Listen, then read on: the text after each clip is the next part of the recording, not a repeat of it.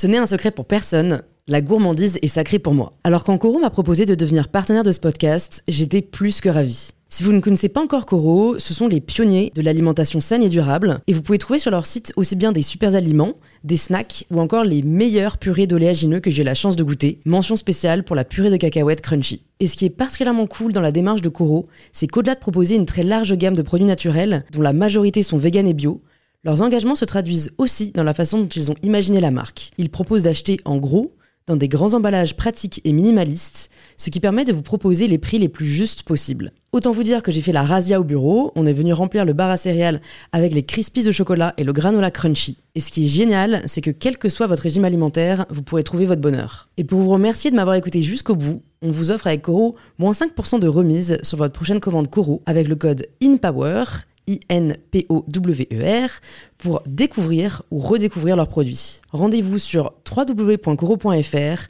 et surtout, régalez-vous. Prends soin de toi. C'est pas moi qui vais prendre soin de toi. Prends soin de toi toi-même. Il est le docteur le plus célèbre et le plus apprécié en France. Michel Simès est mon invité cette semaine. Il est essentiel de faire les 30 minutes d'activité physique quotidien. Si tu appuies sur les deux leviers, l'activité physique et les relations sociales, ton cerveau vieillira bien. Neuroplasticité, épigénétique, sommeil. Michel Simès nous partage dans cet épisode les clés pour booster sa santé physique et intellectuelle. Mais ça me fait rien. Moi, ça fait des années que je prends un café après dîner et ça m'a jamais rien fait. Oui, mais ça fait des années que tu dors pas. Donc, euh, essaye de commencer par là. Ce qui est chiant pour être centenaire, c'est qu'il faut se priver de tout ce qui donne envie d'être centenaire. Je compense mes excès, mais je fais mes excès. Parce que les excès, c'est parfois du plaisir. Et que je ne me prive jamais. Mais Michel s'ouvre aussi sur la propre bataille qu'il a dû mener contre son cancer et comment il a appris à apprivoiser son hypersensibilité. Et je sors de là avec un cancer du rein. J'étais mais effondré. Euh, je pense à la mort. Je suis encore jeune et je vais pas voir grandir mes enfants. Qu'est-ce que ça change dans ta vie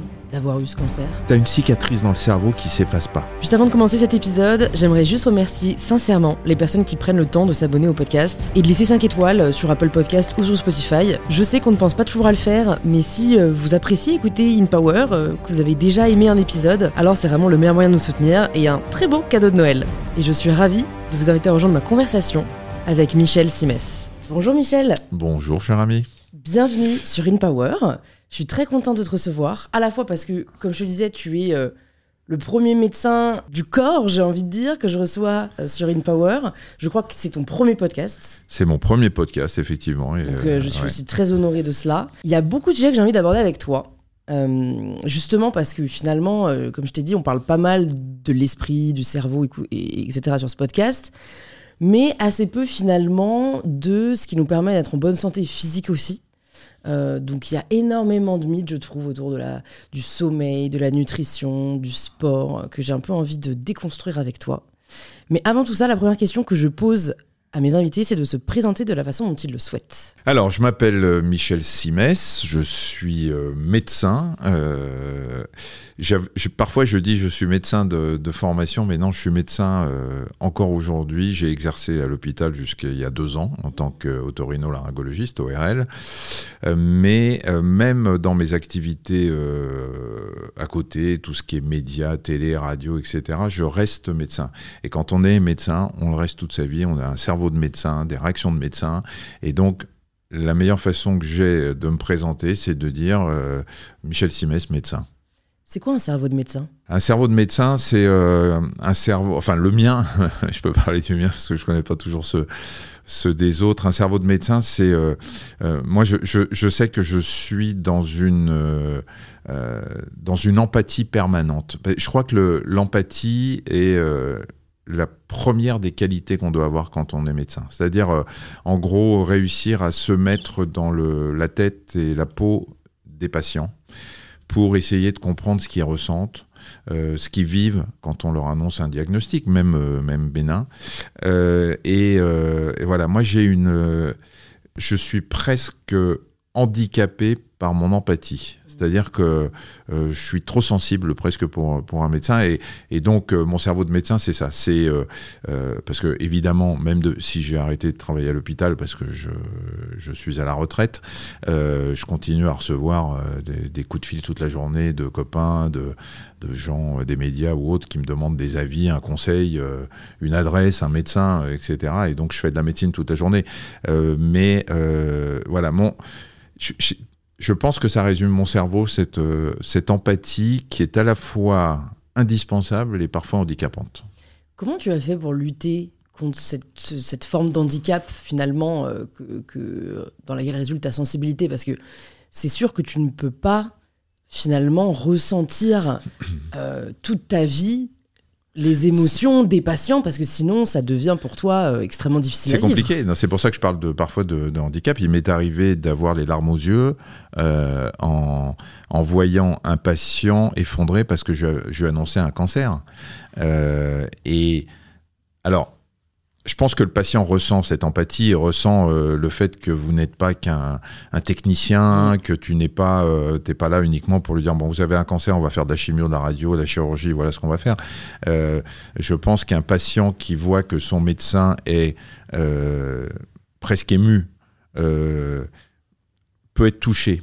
En même temps, quand on est médecin, il faut montrer une certaine force. Parce que si tu. Je te le souhaite pas, bien évidemment, mais si demain je t'annonce que tu as un cancer et que tu vois que je suis troublé et ému, tu vas peut-être te demander si tu vas pouvoir t'appuyer sur moi si euh, finalement l'émotion que je ressens n'est pas une forme euh, euh, d'impuissance par rapport à ce que je vais essayer de faire pour te sauver la vie.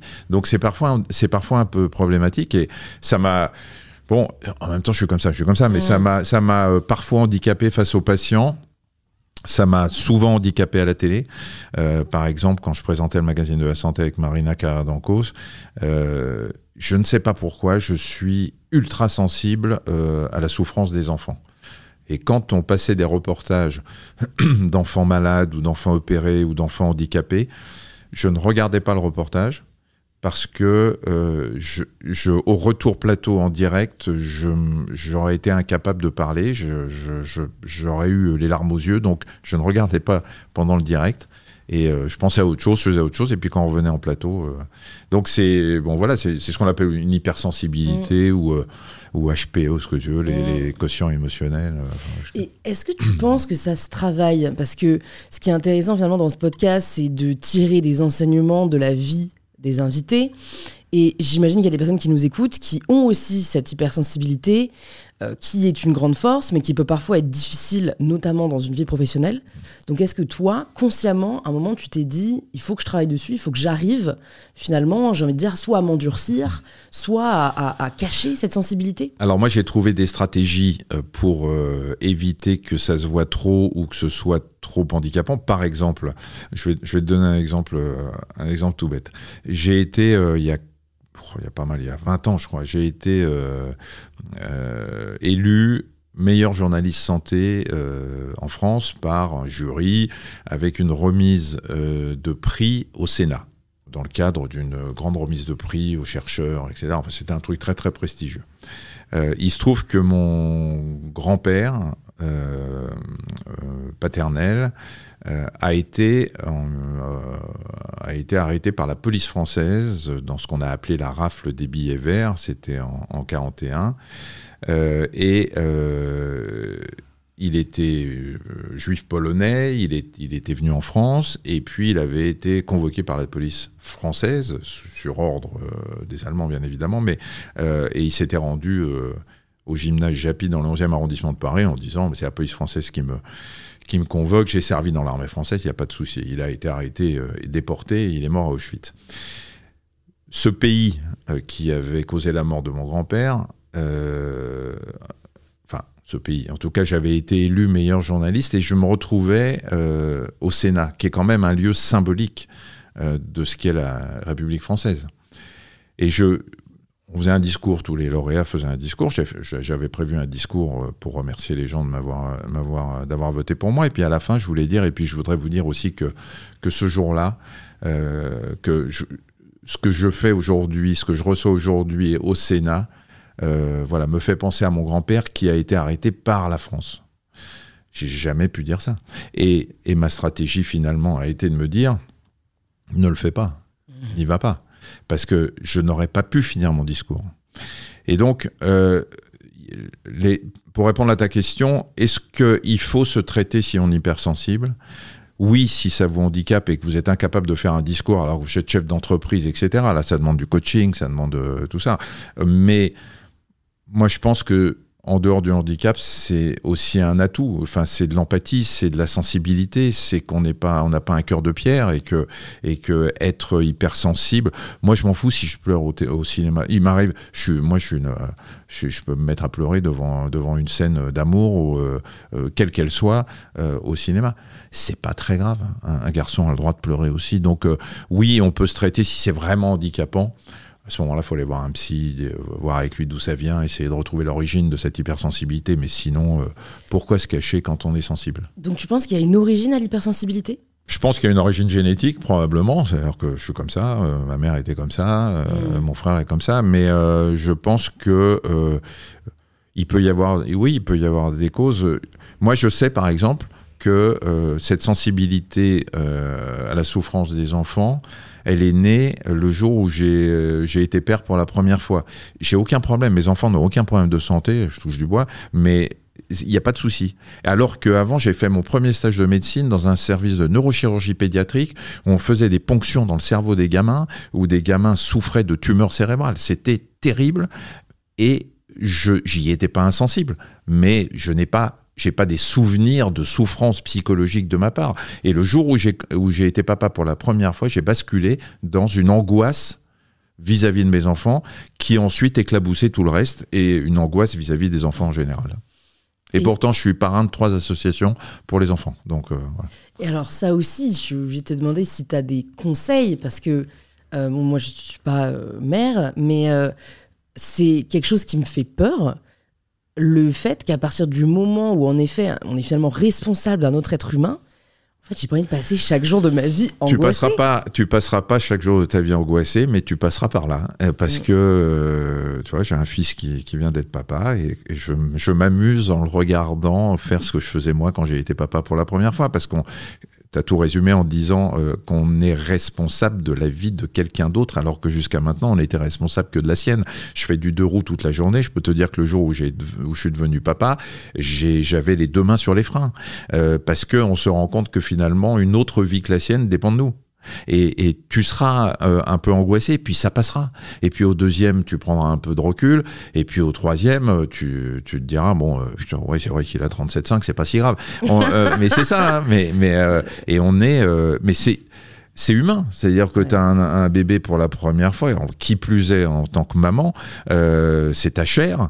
Et là, tu, tu, tu seras angoissé, tu dormiras pas parce qu'il s'est retourné, parce qu'il a, il a fait un pet de travers, et puis après, ça se calmera. T'inquiète pas. C'est le, le côté euh, angoissant euh, euh, va, va passer après le, le, bonheur d'avoir un enfant. Hmm.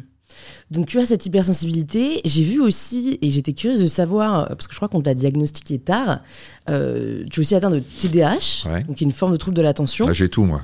Mais alors c'est ce que j'allais dire, c'est euh, comment tu vis cette, euh, ce, ce, mix finalement neuro-psychologique Ah bah écoute, je le vis très bien parce que on me l'a diagnostiqué il y a, je sais pas, il y a 3-4 ans. Donc, euh, tu vois, j'ai 66 ans. Euh, j'avais, euh, pour vous dire, un peu plus de 60 ans quand on me l'a diagnostiqué. Je le vis très bien parce que finalement, je crois avoir réussi ma vie, aussi bien ma vie affective que ma vie, euh, ma vie privée que ma vie professionnelle, et que j'ai dû trouver des stratégies tout seul sans savoir ce que j'avais.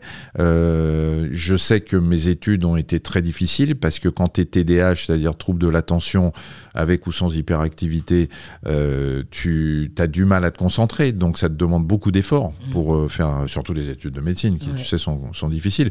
Euh, et voilà, j'ai développé des stratégies qui ont fait que j'ai pas eu besoin de tous les médicaments qu'on peut donner aujourd'hui aux jeunes, aux enfants qui ont des TDAH. Est-ce que tu peux nous partager ces stratégies? Ces stratégies, c'est euh, encore une fois très spontanément. Par exemple, euh, TDAH, on, a une, euh, une concentration, enfin, on ne va pas généraliser, chacun le vit différemment, mais moi, par exemple, mes équipes, elles savent aujourd'hui que euh, c'est pas la peine de me faire des réunions d'une heure parce qu'au bout de 20 minutes, je suis plus là. Donc, euh, et je crois qu'en 20 minutes, on peut faire l'essentiel. On n'a pas besoin de faire une heure de réunion.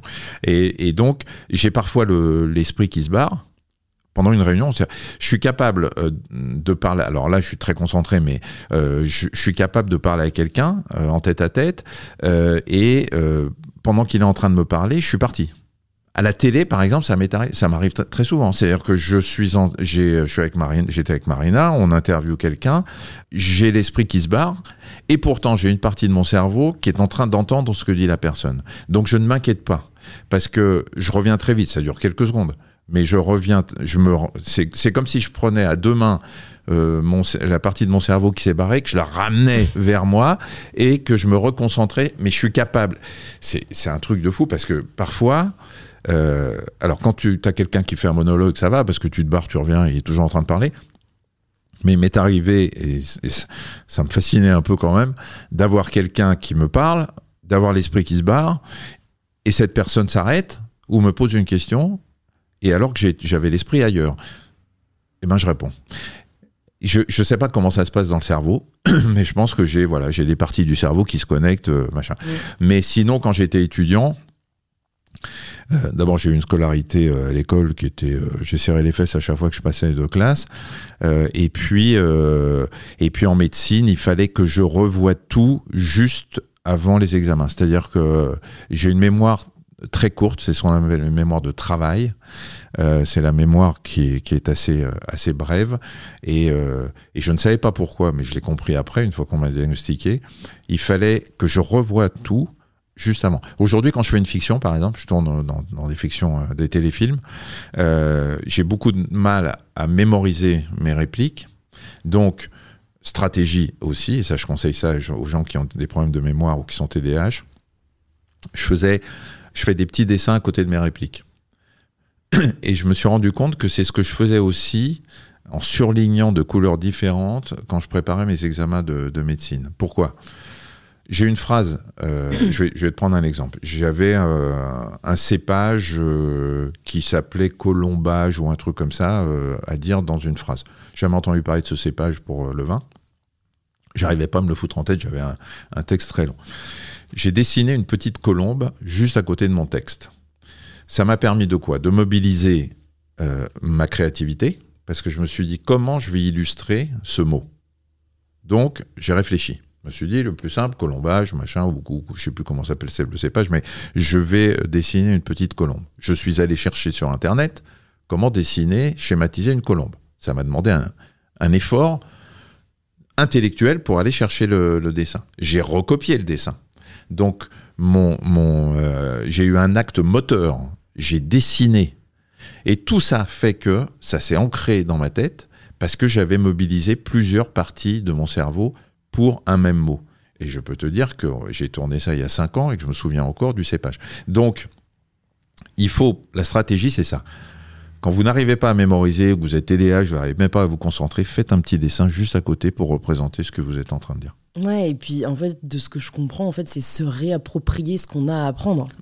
Pour, pour, justement que on le comprenne avec notre propre euh, oui et c'est tout le problème des études. le problème des études c'est que souvent tu apprends des trucs que tu comprends pas ou dont tu n'as rien à foutre quoi. Enfin, moi quand j'ai fait médecine j'ai fait médecine pour soigner des gens, pas pour apprendre les intégrales en maths. Bon, mmh. donc c'est un truc, il n'y a rien de plus abstrait que les intégrales pour quelqu'un qui veut soigner du monde. Donc euh, voilà, après j'avais du mal à intégrer ce qui n'allait pas me servir, ce qui n'était pas euh, pragmatique, ce qui n'était pas mmh. concret mmh. et qui n'allait pas me servir dans la vie. Tout ce qui est très abstrait, j'ai beaucoup de mal par exemple. Mais ce TDAH, euh, qui est considéré comme un handicap par, par beaucoup de monde, c'est pas un handicap c'est une particularité cérébrale. Il faut bien que les gens comprennent ça. Si vous êtes TDAH, vous avez l'impression que vous l'êtes, allez passer des tests si ça vous dit. Mais alors si vous passez des tests, euh, préparez-vous à ce que ça va engendrer après. Parce que moi, par exemple, et, je, fais très, j'en ai parlé dans le bouquin, mais je fais très attention quand j'en parle. On, m'a dit que j'étais HP, c'est-à-dire au potentiel euh, dans euh, tout ce qui est oral. compréhension verbale, compréhension et, expression orale ça m'a pas bouleversé, ça n'a pas changé ma vie, mais ça m'a expliqué pourquoi je fais ce boulot. Pourquoi je suis bien quand je fais de la télé ou de la radio, pourquoi j'arrive à m'exprimer, pourquoi, pourquoi je comprends assez vite les choses. Euh, voilà. Mais si vous allez passer les tests et qu'on vous dit bah vous n'êtes pas HP, je dis souvent, j'ai fait quelques conférences là-dessus, en disant aux gens, si vous posez des questions sur le TDAH, si vous posez des questions sur HP, n'en parlez à personne. Allez faire vos tests, parce que si vous commencez à dire aux gens, ah ouais, et je pense que je suis HP, hein, et ouais, Je pense que je suis au potentiel, moi je suis un précoce, un surdoué, etc. Et qu'on vous dit, ah bah non, vous êtes tout à fait dans la norme, vous allez passer pour un con. Donc n'en parlez pas et après, n'en parlez pas non plus parce qu'on va vous dire, toi, toi HP, et tu rigoles ou quoi? C'est tout ce qu'on risque. Pourquoi toi, à 60 ans, tu décides de faire ces tests? Parce que j'ai un pote neuropsy okay. euh, qui, euh, qui est spécialisé là-dedans et qui un jour m'appelle, il y a quelques années de ça, il me dit euh, Ah Michel, j'ai écrit un, un, bouquin sur les TDAH adultes, pour voir un peu ce que, comment ils ont vécu le truc, est-ce que tu accepterais de témoigner. Et je, je, je dis, mais tu, de, de, quoi tu me parles là? T'es fou quoi? Et, et, là, il éclate de rire au téléphone. Il me dit Tu te fous de ma gueule, là, c'est pas possible. Et c'est comme ça qu'il m'a dit Mais évidemment que évidemment. Et après, j'ai fait des émissions avec Adrien Carambeu où on passait des tests pour le cerveau, etc. Et la nana qui m'a fait passer des tests, elle m'a dit euh, Bon, si vous voulez en savoir plus, ça serait bien que vous veniez euh, passer les tests. J'ai fini par les passer. Ok. Voilà. Mais je cherchais pas. Euh... Mais c'est en même temps, c'est bien parce que c'est rassurant. Hein. Oui, en fait, ça permet. Je trouve que enfin, parfois, les étiquettes sont réductrices, parfois elles sont libératrices. C'est de se dire, ok, finalement, je suis pas. Enfin, j'ai pas un problème, c'est une pathologie entre guillemets qui existe. Et comme tu dis, c'est même pas une pathologie, c'est une particularité voilà. cérébrale qui finalement euh, me permet de comprendre mieux comment je fonctionne et donc ensuite de d'adapter mon comportement en fonction. Quoi. Exactement. Et ça m'a ça m'a permis de, de mieux me connaître de comprendre mes échecs, de comprendre euh, mes succès aussi, euh, de comprendre mon hypersensibilité, parce que les TDAH sont souvent hypersensibles aussi. Voilà, ça m'a juste ouvert un peu les yeux sur, euh, sur mon passé, sur les raisons pour lesquelles j'avais fait ci, ça, ça. Et, euh, ouais, voilà. ouais, et tu montres bien que c'est pas un frein. C'est vrai que moi, j'ai été surprise euh, quand j'avais une petite recherche de voir que tu avais passé deux fois le bac. Ouais. T'as raté la première fois ton bac. Et c'est vrai que quand on pense aux médecins, on se dit, ah, c'est forcément des personnes qui ont eu un Ah, parcours ouais. scolaire facile, qui ont des facilités, etc. Donc toi, tu prouves que. Et c'est pour ça, tu sais, ouais, et, et c'est pour ça, tu sais, que je, je dans mon livre, euh, le livre que j'ai j'ai écrit aussi, Rien n'est impossible, j'ai un chapitre consacré euh, où je parle de ça pour dire aux gamins qui, ratent leur, qui ratent leur bac aujourd'hui que c'est pas la fin du monde et qu'on peut rater son bac parce qu'on n'a pas assez bossé, ça c'est la plupart du temps euh, la vraie raison, qu'on peut rater son bac comme moi sur une injustice, mais couplé au fait que j'avais pas assez bossé. C'est quoi Hmm. l'injustice dont tu parles? Bah parce que j'ai été euh, j'ai été sabré euh, à l'oral en histoire par une prof. Je, je pense aujourd'hui avec un peu de recul euh, que c'était probablement une prof communiste avec à laquelle j'avais parlé euh, du euh, de la dictature du prolétariat probablement en des termes parce que c'était la question sur le wagon plombé de Lénine euh, en des termes qui ont dû la choquer. Euh, elle a mal, alors que j'ai rien de, je suis pas anticommuniste, enfin j'avais pas de, à, Oui, tu 10 faisais à ton 18 boulot de- ans, tu de- vois, mon boulot, je récitais le truc. Alors est-ce que je lui ai mis ça avec une, une intonation qui l'a choqué? Elle m'a mis 6 sur 20 qui était la note éliminatoire, alors que je connaissais par cœur cette question et que je méritais 16. Donc, euh, euh, Tu le vis comment? Ah bah, alors, je, qu'à à cet âge-là, c'est un peu notre monde finalement quand même aussi. euh. À cet âge- à cet âge-là, je, au moment où je rate mon bac, je le vis euh, comme un énorme traumatisme pour plusieurs raisons. Euh, et la principale raison, c'est que mes parents, euh, qui ont vécu la Shoah et qui n'ont pas pu faire d'études, m'attendaient à la maison avec une bouteille de champagne pour fêter mon bac. Et que je n'avais pas été capable de leur apporter ce plaisir et ce bonheur. Et je, voilà, j'étais mais effondré. Et en même temps, euh, je pense que celle que j'appelle aujourd'hui cette salope a- est à l'origine de tout ce que j'ai réussi à faire après. Parce que je pense que ça a été un élément fondateur, un moment fondateur de ma haine de l'échec et, et surtout de cette envie euh, énorme de dire ok, tu m'as pas donné mon bac, c'est une injustice. Eh ben, tu le sauras pas parce que tu me connais pas, mais je vais te prouver que je vais y réussir dans la vie. Et je pense que voilà, ça a été. et D'ailleurs, j'ai réussi ma médecine du premier coup, Hmm. mon premier, ma première année du premier coup. Euh, ça m'a réveillé, Ouais. ça m'a boosté d'une façon incroyable. J'ai dit ok, c'est une belle leçon pour moi, Euh, mais euh, maintenant on va voir ce qu'on va voir. Hmm. Ce que j'ai trouvé intéressant aussi, c'est que très certainement dans cette volonté de donner le meilleur de toi-même, tu partages euh, qu'étant étudiant, tu as pris alors ce qu'on appelle maintenant des amphétamines. À l'époque, j'imagine qu'on savait pas trop ce que c'était, mais qui étaient euh, finalement des moyens de booster sa performance. J'en parle parce qu'aujourd'hui, on voit que ça arrive ou que ça revient beaucoup sur le devant de la scène, notamment dans certains pays euh, asiatiques où il y a une compétition énorme euh, pour réussir, surtout dans les parcours académiques. Donc ma question, c'est un, qu'est-ce que tu te dis à l'époque? Et deux, comment peut-on faire aujourd'hui pour ne pas avoir recours à ces médicaments qui ont beaucoup d'effets secondaires, mais quand même réussir à peut-être maximiser euh, sa performance Quand j'ai quand je j'étais en première, euh, ce que j'ai pris c'est en première année de médecine. Première année de médecine c'est un concours. Il y a 10% de reçus. Il y avait 1100 candidats, 610 reçus. Euh, on est dans une compétition malsaine, mais dans laquelle tu peux pas faire un pas de côté et euh, tu peux pas te permettre. C'était la prison pendant euh, toute l'année universitaire pour passer son, son, concours. Il fallait être dedans du matin au soir. Et dès que tu allais au cinéma, tu te disais putain, il y a des mecs qui sont pas au cinéma qui sont en train de bosser. Et qu'il fallait euh, pour préparer l'internat. Après, c'était aussi en préparant l'internat, mais tu étais obligé de, rester éveillé et concentré.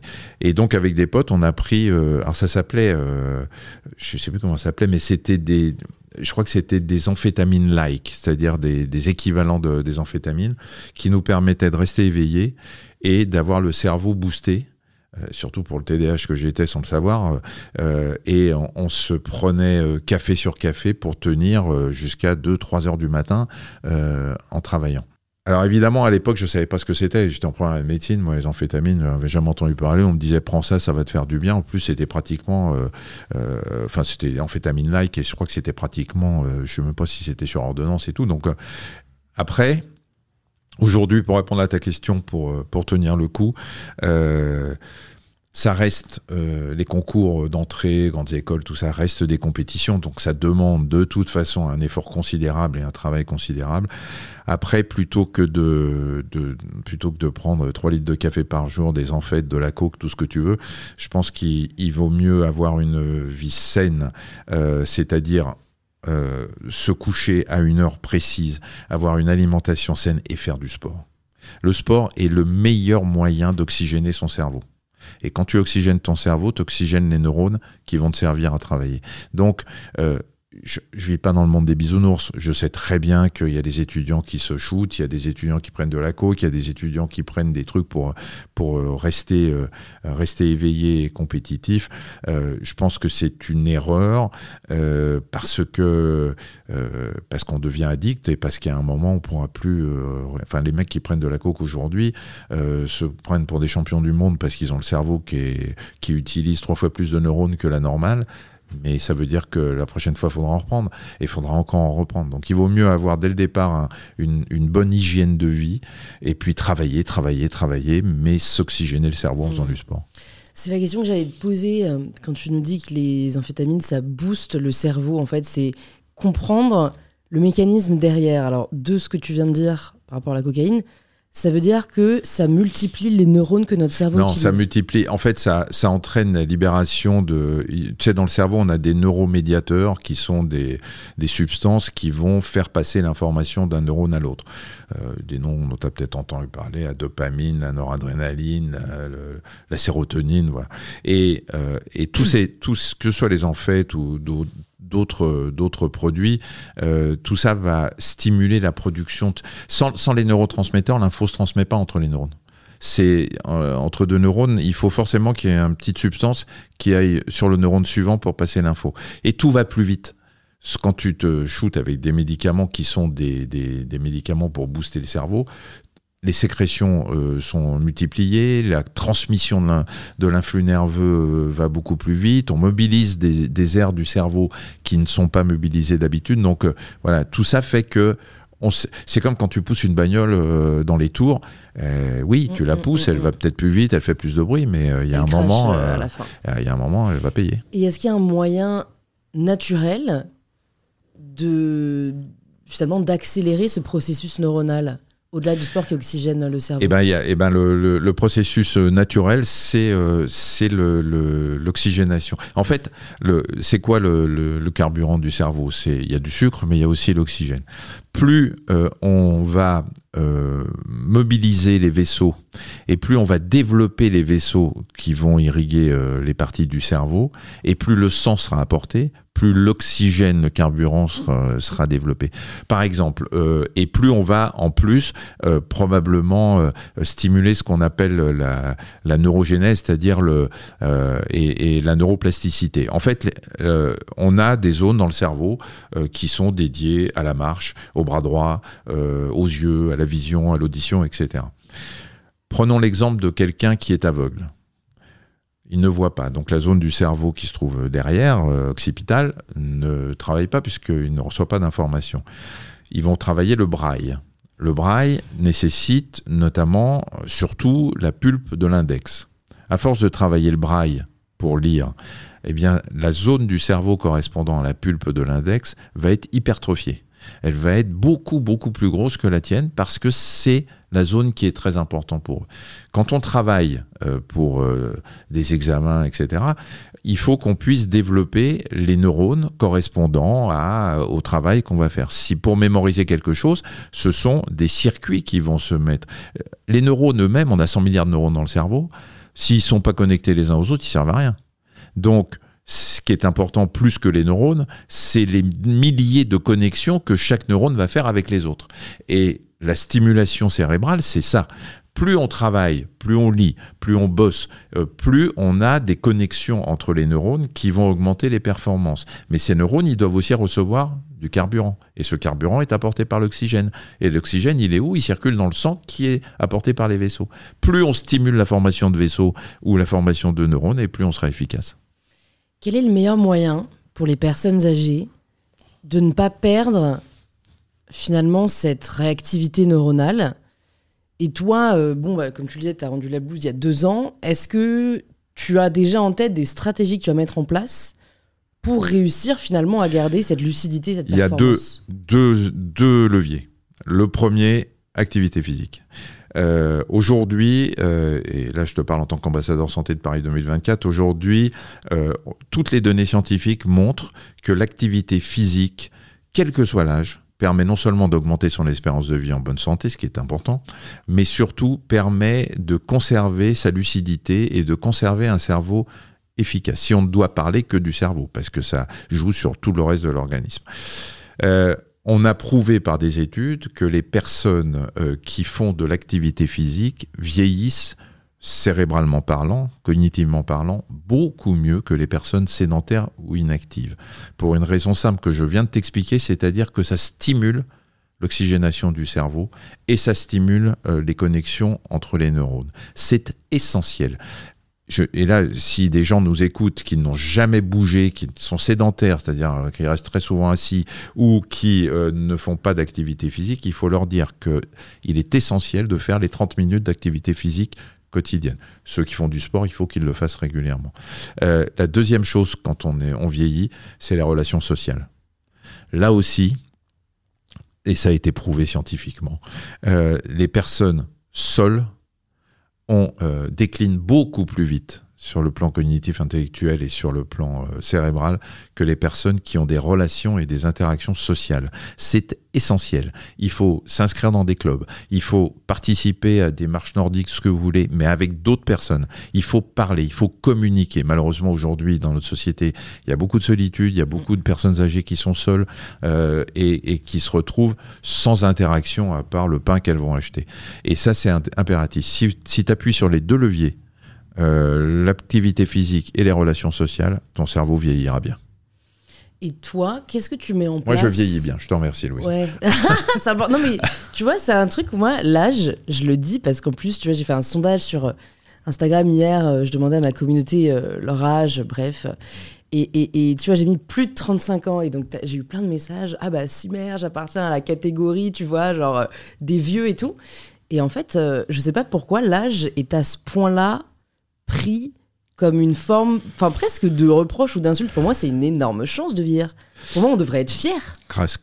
Qu'est-ce que j'aimerais avoir 30 ans aujourd'hui avec l'expérience que j'ai à 66 C'est Et malheureusement, impossible. Et malheureusement, c'est pas possible. Mais, mais c'est vrai que euh, l'âge est une chance. Vieillir, c'est une chance à condition de vieillir en bonne santé. Euh, parce que malheureusement, tu sais, pendant euh, longtemps, on, alors, on gagne en moyenne, on gagnait en moyenne un mois d'espérance de vie tous les trimestres. Tu te rends compte, c'est énorme. Alors malheureusement, c'est pas pour nous, mais c'est pour les enfants qui naissent aujourd'hui. Et, euh, pendant très longtemps, il y avait les deux courbes, l'espérance de vie et l'espérance de vie en bonne santé étaient parallèles. C'est-à-dire que toutes les, années qu'on gagnait étaient des années en bonne santé. C'était génial.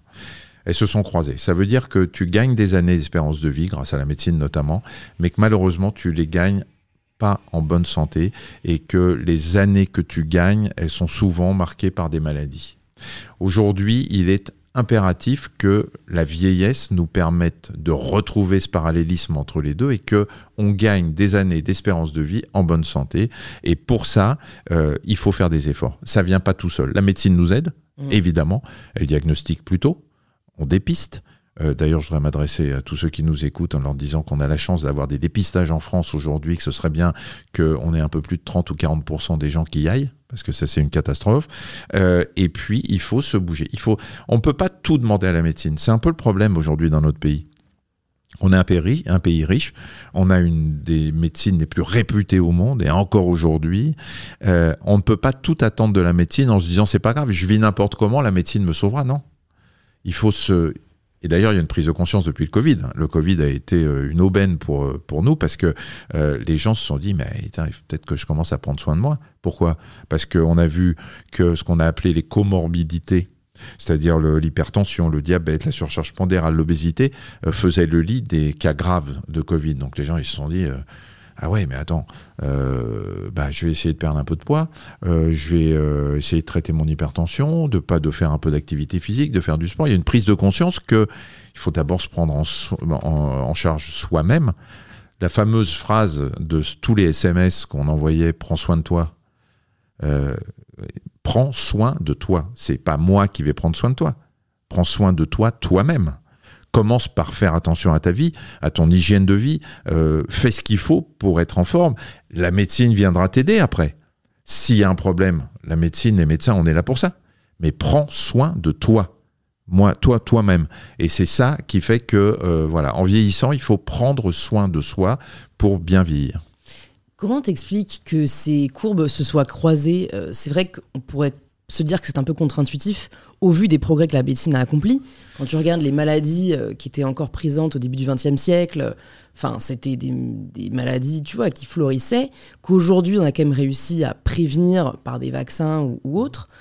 Euh, on entend beaucoup de différentes opinions à ce sujet. C'est le stress, c'est le mal du siècle, euh, c'est le surpoids, c'est le manque de sommeil. comment toi tu l'expliques et, quels seraient les moyens bah, de justement revenir à ce, parallélisme?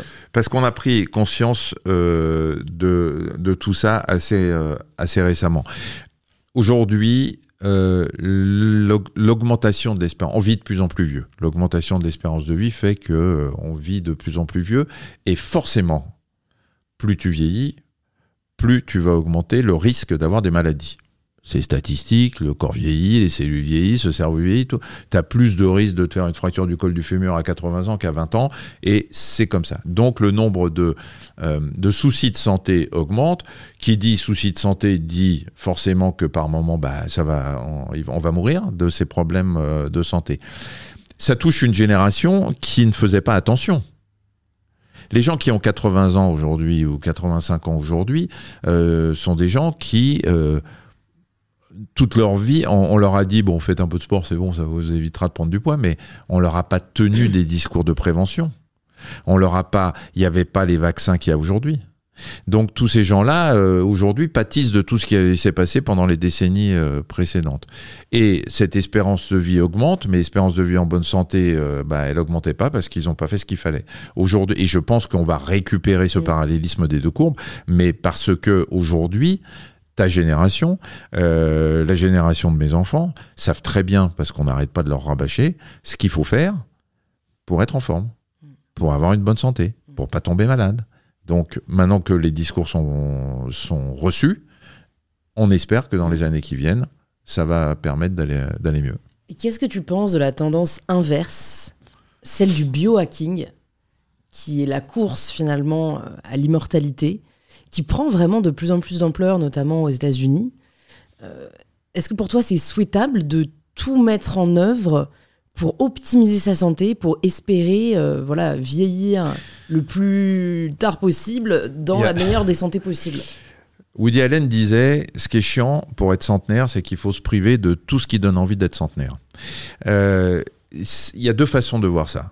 Ou tu euh, te dis, euh, je vais faire du, voilà, je vais tout mettre en place pour euh, pas être immortel parce que l'immortalité n'existe pas, mais mais pour vivre très très longtemps en bonne santé et tout, et je vais me faire chier toute ma vie. Voilà. Toute ma vie, je vais me priver de sucre, je vais me priver de gras, je vais manger vegan, je vais voilà, je vais me priver de tout ce qui te fait plaisir.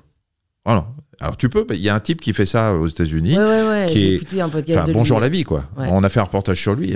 ah ouais. Ouais, Mais j'ai dit, le type, il fait, je sais pas combien d'heures de sport par jour. Il mange, il mange des graines. Il prend 300 euh, suppléments par jour. Il prend, il passe son temps à prendre des gélules, des compléments alimentaires. Enfin, il y a un moment, tu te dis, euh, à part le plaisir qu'il a de se faire connaître comme étant probablement l'un des mecs les plus tard du monde, euh, il est très célèbre enfin, il a, il a beaucoup d'argent, donc j'espère pour lui qu'il en profite un petit peu, mais, mais, euh, mais quand tu le regardes, tu te dis, euh, alors c'est vrai qu'il a, je sais pas, il a, je sais pas quel âge il a, mais il, a une cinquantaine d'années, il a un visage il ressemble un peu à un vampire des temps modernes. Bon, voilà. Alors, il va vivre peut-être et sûrement plus longtemps que moi. Est-ce qu'il aura euh, pris du plaisir dans sa vie? Non. Puis l'autre façon de, de, de vivre de vivre, d'essayer de vivre plus longtemps, on en a parlé, c'est tout ce que tu peux faire mm. comme petit, euh, euh, petit moment dans la vie, des petits changements d'hygiène, d'habitude de vie. C'est pas des bouleversements, mais en privilégiant la notion de plaisir. C'est essentiel.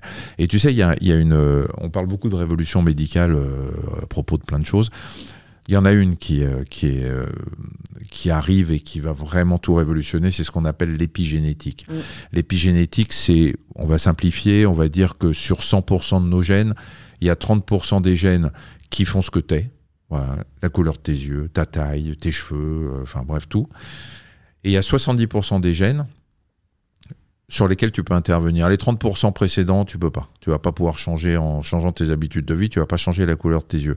Les 70% de gènes qui te restent, là, tu vas peut-être pouvoir euh, agir. Tu vas les mettre sur on ou tu vas les mettre sur off en fonction de ce que tu vas faire dans la vie. Et ça, c'est essentiel. Et cette notion d'épigénétique, elle est fondamentale pour expliquer pourquoi des petits changements de vie dans, tes habitudes de vie, dans ton hygiène de vie, vont te permettre de mettre les bons gènes sur on et les mauvais sur off. Et, euh, en plus, on a prouvé il n'y a pas longtemps que c'était transmissible. Ça veut dire que si mm. demain, par exemple, on va prendre un exemple, euh, tu fais du sport, de l'activité physique, tu te bouges. Ton gène, euh, c'est plus compliqué que ça, mais on va prendre un gène euh, qui, euh, qui fait que tu tires des bénéfices de ce sport pour ta santé. Il se met sur on. Avant, il était sur off, tu bougeais pas.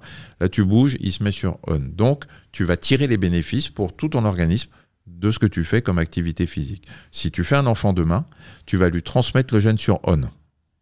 Oui, ça change vraiment mon ADN. Donc voilà. Donc le gamin, de, il va naître avec un gène qui va lui apporter les bénéfices de l'activité physique. Alors c'est sûr que s'il ne se bouge pas toute sa vie, il se remettra sur off. Mais il va commencer plus tôt que toi à, tirer des bénéfices de, de, ce, de ce gène sur on. Donc ce qui est valable pour l'activité physique ou le sport, il est valable pour tout. Mm. Et on a 70% de nos gènes qui demandent qu'à être sur on quand ils sont bons et qui demandent qu'à être sur off quand ils sont mauvais. Si tu euh, as un gène de prédisposition, là aussi, pardon pour mes confrères généticiens, je, simplifie, mais admettons que tu aies le gène de prédisposition au cancer du poumon. Si tu fumes, le gène va se mettre sur on, il va te donner un cancer du poumon, ou il risque de te donner un cancer. Si tu fumes pas, il reste sur off, tu n'auras pas de cancer du poumon.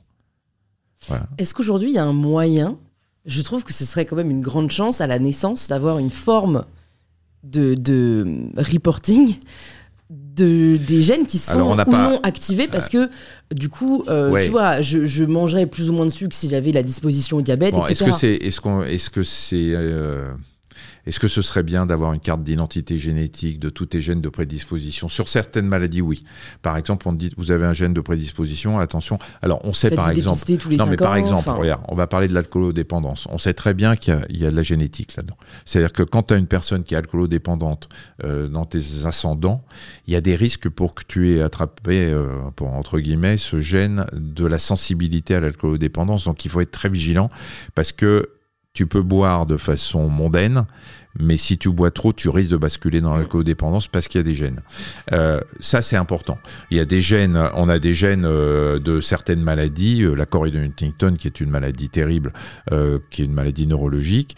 Si tu as le gène de la chorée de Huntington, tu as 100% de risque de faire la maladie. Donc ça, c'est important pour un certain nombre de choses. En même temps, le danger, ce serait qu'on te fasse ta carte d'identité génétique en te disant les, les centaines ou les milliers de choses qu'il va falloir euh, éviter, euh, dans, éviter ta vie, dans euh, ta vie, mais tu ouais. vis plus. Ouais. Voilà, il y a des choses après, euh, mais euh, je pense qu'un jour, euh, il y a un, un célèbre médecin qui est, qui est un peu un visionnaire qui disait qu'on aura un jour notre génome dans, sur une clé USB, euh, et c'est pas impossible Mm. pour Et- 150 euros. Est-ce que toi, depuis que tu as cette connaissance de l'épigénétique, tu as consciemment essayé de passer des gènes qui étaient sur off sur on Alors, j'ai j'ai consciemment, euh, mais parce que c'est même pas à cause de l'épigénétique. Je crois que le fait d'être médecin, le fait d'avoir euh, une famille très sportive fait que j'en ai toujours fait.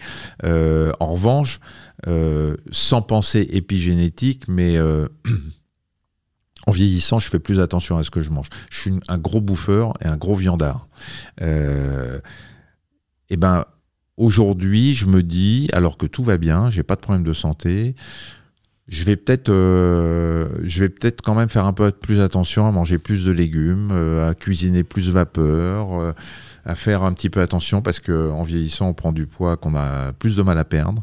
Donc aujourd'hui, je fais attention à tout ça. Je pense pas épigénétique tout le temps, mais euh, je pense que tout ce que j'ai mis en, en place euh, dans ma vie, dans mon hygiène de vie, fait que euh, à 66 ans, j'arrive encore à faire du sport, j'arrive encore à jouer au foot avec mon gamin euh, et que j'ai le cerveau qui, est- qui marche encore pas mal. Là, en effet, tu le dis, tu es en très bonne santé, on te le souhaite de rester aussi longtemps que possible. Euh, je crois qu'il y a quelques années, on t'a diagnostiqué, diagnostiqué un cancer. Ouais. T'en parles dans ton livre. Qu'est-ce que tu ressens le jour où le médecin te l'annonce? Ce que ressentent tous les malades à qui on annonce un cancer, un immeuble qui te tombe sur la tête. Et, pourtant, je suis médecin. hein. Il n'y a plus de médecin, il n'y a plus de bouse, il n'y a plus rien. Il y a, euh, un être humain à qui tu, à qui tu dis, euh, bah, alors que euh, mon histoire, elle est quand même assez incroyable parce que c'est un, c'est un hasard complet qu'on trouve ce, cette, cette tumeur sur le rein. Je tombe à ski, je me fais une côte, euh, euh, je suis fatigué, je fais quand même un examen, un scanner, parce que j'ai la chance à l'hôpital d'avoir accès facilement au scanner à l'époque. Et je sors de là avec un cancer du rein. Euh, sans symptômes, sans rien du tout. Donc tu t'y attendais vraiment pas? Ah oui. Non, non, je- franchement, j'avais rien, quoi. Il était, c'était une boule qui était au-dessus du rein. Ça faisait pas saigner dans les urines, ça me faisait pas de douleur. J'étais, euh, j'avais pas perdu de poids. Enfin, j'avais aucun symptôme parce qu'il était placé à un endroit où il faisait pas parler de lui. Puis il était, il faisait 3 cm et demi. À partir de 6 cm, il y a des métastases. Ce qui est veut des, tumeurs ailleurs. Donc là, c'est plus du tout le même pronostic. Et là, par hasard, on me le diagnostique. Donc, euh, au moment où on me le diagnostique, euh, bah, je fais, je pense comme tous les malades, euh, tous les patients à qui on annonce un cancer, euh, je pense à la mort. Voilà, tout simplement, en me disant putain, je suis encore jeune et je vais pas voir grandir mes enfants. Et la première chose à laquelle tu penses, c'est, enfin, à laquelle j'ai pensé moi, c'est mes gamins. Et voilà. Et puis après, bon, je suis allé, euh, je suis allé consulter très très vite, là encore parce que j'ai de la chance d'avoir accès au, au médecin. Euh, je suis allé consulter euh, l'urologue qui m'a opéré euh, et devant lequel j'ai craqué et je me suis écroulé. Et tu vois, même encore aujourd'hui, c'est un moment. Tu as une cicatrice dans le cerveau qui s'efface pas. Tu, tu, tu, t'as beau, je vais bien, ça fait, c'était en 2008, donc ça fait 15 ans que 15 ans que j'ai eu ce, ce cancer, on m'a opéré, j'ai plus aucun problème et il m'emmerdera plus. Mais c'est incroyable la cicatrice que ça te laisse dans le cerveau. Euh, et qui se réveille de temps en temps euh, et que j'aurais à vie. Alors, est-ce que mon hypersensibilité dont on parlait tout à l'heure joue Je n'en sais rien. Je pense que tous les malades qui ont eu un cancer et qui ont euh, été marqués par ce, cette sidération, c'est une véritable sidération au moment de l'annonce. C'est-à-dire que tu, y a, tu, tu t'es plus là, quoi. Tu entends plus rien, tu deviens sourd. Euh, alors que mon, mon, mon, métier aurait dû me faire prendre un peu de recul. Dieu sait si j'en ai annoncé des cancers. Hein. Dieu sait si j'en ai annoncé. Et à chaque fois, je disais aux patients, mais je, voilà, vous avez des, des, cellules cancéreuses, mais ne vous inquiétez pas, c'est pas grave, on va s'en sortir. Mais le patient ne m'entendait pas. Une fois le mot prononcé, le patient m'entendait pas. Euh, et là, j'ai eu cet état de sidération complet, c'est-à-dire que vous êtes dans une bulle, vous pensez, vous n'écoutez plus le tout bib, vous n'écoutez plus ce qui se passe autour de vous. Euh, et puis voilà, et puis tu, te mets. Euh, il y a un moment, tu t'y vas, quoi, tu fonces et tu te fais opérer, machin. Mais je me souviens aussi de ce. L'urologue est un pote, mais je me souviens de ce moment où je me suis écroulé, écroulé devant lui. Mmh. Qu'est-ce que ça change dans ta vie d'avoir eu ce cancer après? Ça m'a changé beaucoup de choses par rapport à mes patients à qui j'annonçais un cancer parce que et j'avais alors j'ai déjà hypersensible avant mais alors à chaque fois que j'annonçais un cancer je prenais une piqûre de rappel moi c'était terrible hein. euh, quand je, voyais des patients euh, euh, et que je leur disais bon vous avez un cancer putain je, bah, je leur prenais le truc dans la gueule à chaque fois donc ça a changé mon, mon rapport à la maladie et aux patients euh, qu'est-ce que ça a changé pour moi? Bah écoute. Euh... Est-ce que tu as eu des prises de conscience en te disant, bah merde, en fait, la vie euh, est plus courte que ce que je pensais J'ai beaucoup, euh. j'ai beaucoup changé mes priorités. Beaucoup. j'ai arrêté de courir. J'ai arrêté de courir après tout. J'ai arrêté d'être boulimique de boulot. j'ai arrêté de me dire, bah ça, il faut que tu l'acceptes parce qu'on ne sait pas si ça se représentera. Et en fait, j'ai j'ai mis le mot plaisir euh, en grand partout. Voilà, fais ce qui te fait plaisir.